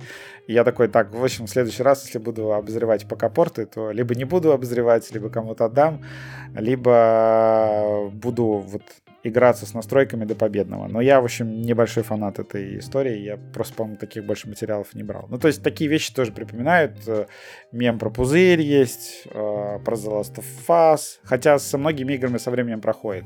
Вот The Last of Us, про вторую The Last of Us сейчас, по-моему, уже никто не вспоминает. То есть игра пошла на скидки, э, в нее поиграло больше людей, у нее появилось действительно много фанатов, то, что игра действительно крутая, как бы там тебе не бесили э, решения творческие Нила Дракмана, игра все-таки круто сделана, собрана, все дела. И у нее появилось много фанатов, и как-то вот эта вся тема, например, заглохла. В общем, сложно описать факапы, но факапов много бывает разных. Э, в работе могут быть какие-то пассивные факапы. Например, ты вдруг замечаешь, что ты три месяца, там, не знаю, работаешь на автопилоте, да. Просто вот что-то а как-то... что, это выгорание или Ну просто... да, у меня бывают такие периоды, когда я чувствую, что я выгораю. Обычно там отпуск э, помогает или еще что-то. То есть ну, просто чувствуешь, что ты три месяца такой пишешь тексты в зоне комфорта, делаешь все в зоне комфорта и не пытаешься из нее выходить, и даже как-то не решаешься делать что-то такое, выходящее за рамки. Вот у меня тоже такие периоды бывали, но как бы тут обычно коллеги помогают, такие говорят, проснись, давай. А работает, ну, типа, э, просто то, что тебе извне говорят, проснись, соберись? А, пом- а, помогает, когда я вижу со стороны это, да, иногда не видно сразу. Ну, такое может быть вообще где угодно. Опять же, такое же может быть в отношениях, да. Когда ты когда ты с человеком, а, ну, ты не обращаешь внимания на то, что ты находишься с человеком на автомате. То есть ты делаешь, выполняешь какие-то сценарии, которые работают, и думаешь, что все хорошо. Но это, наверное, проблема творческой работы. То, что ты а, в идеале вот, э, чтобы такого не было, нужно какие-то для себя вызовы создавать и в новые какие-то ниши уходить. Вот как я там говорю, то, что я полез в подкасты. Мне, мне, мне это сейчас снова у меня горит жопа, и я в течение недели думаю о том, что мы там будем обсуждать в подкастах, э, в подкастах и даже как-то подстраиваю свое э, время под это, что там, например, вот мы э, там попробовать вот это, чтобы обсудить это в подкасте. То есть вот, ну, смена сферы деятельности внутри своей э, сферы деятельности, например, это выход да, для меня от выгорания. Ну, то есть, а, э, что бы ты посоветовал людям, э, которые склонны к выгораниям, как это идентифицировать и как быстренько из этого состояния выйти, не увязнуть дальше? Ну, я говорю, во-первых, постоянно, если м, работа тебе как бы наскучила, да, и ты занимаешься чем-то, понимаешь, что ты занимаешься работой на автомате, есть э, разные варианты. Ты можешь пойти к начальству и сказать, что я хочу заниматься чем-то другим. Или, например, я хочу заниматься тем же самым, но добавить какие-то новые задачи, которые могут меня сделать лучше как работника, там, как личность, все остальное. Или там, если тебе начальство говорит, что, ну, сори, таких вариантов нет, то ты там, не знаю, увольняешься и ищешь э, другую работу там или еще что-то. То есть такие варианты. Это коммуникация с начальством. А второе э, work-life balance, да, то, что ты э, в определенный момент, я, например, сейчас... Э, раньше я такой прям был трудоголик. Я считал, что трудоголизм, трудоголизм это круто. То есть, типа, я мог, когда был ДТФ на старте, я раздражал, по-моему, ребят тем, что я там мог там опять же, в 3 часа ночи в субботу, там, вдруг резко сесть за компьютер, что-то написать. Вот, и я сейчас я понимаю, что это нездорово, как раз потому, что у меня появились проблемы с выгоранием со временем. А, и я начал соблюдать а, вот этот вот баланс, то, что, например, там, в определенный момент вечером я просто закрываю ноутбук и такой, все, я больше не работаю. Ты там отдыхаешь, нормально спишь, и на тех же выходных я говорю, я стараюсь спланировать свои выходные так, чтобы поменьше быть э, в интернете, э, вообще не работать. И там, когда мне приходит какой-нибудь человек и говорит, там в субботу э, ночью мне пишут, надо срочно решить рабочую задачу, я говорю, давай решим в понедельник, пожалуйста. Это нездоровая херня. Ты так находишься в состоянии напряженности на выходных, там круглосуточно. Выходные есть выходные, отпуск есть отпуск. И я глобально я осознал, что трудоголизм, он тебя... Ты трудоголизмом э, на самом деле оказываешь медвежью услугу своей компании. Вот таким, когда вот он превращается в какую-то одержимость, ты в итоге вместо того, чтобы там проработать в компании успешно, допустим, 10 лет, и делая для, него реаль... для нее реально полезные штуки, ты в определенный момент просто поймаешь себя на том, что ты будешь такой с пустыми глазами, как зомби, выполнять какие-то схематичные задачи э, на автомате. Ты придешь к этому и такой как бы, опа, э, и я хочу вообще уволиться, да, и ты, например, поработаешь в компании в итоге меньше, чем нужно, они потеряют сотрудника, им нужно будет заново его обучать. Да, в общем, э, все хорошо в меру, и работать тоже хорошо в меру.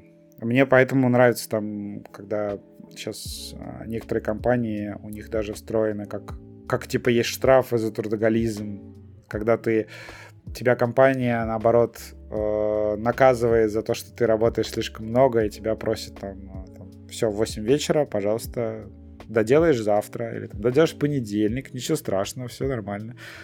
Вот, как вот мне это на самом деле очень близко сейчас. Ну, я понимаю, просто я уже как бы не 22 года, да, когда я там в T-Journal ебашил э, круглосуточно. Я там, э, когда я работал на двух еще работах, э, я работал в Variety в T-Journal одновременно, и я начинал в, где-то в 9-10 утра, а заканчивал в 3 часа ночи работать, и у меня в будние дни вообще никакой личной жизни не было. В целом, а еще мы в T-Journal дежурили по выходным, и иногда у меня было такое, что типа у меня 12 дней вообще никакой личной жизни. И я потом как бы у меня появляются выходные, и я такой, вау, что это? Это, это машины на улице, дома.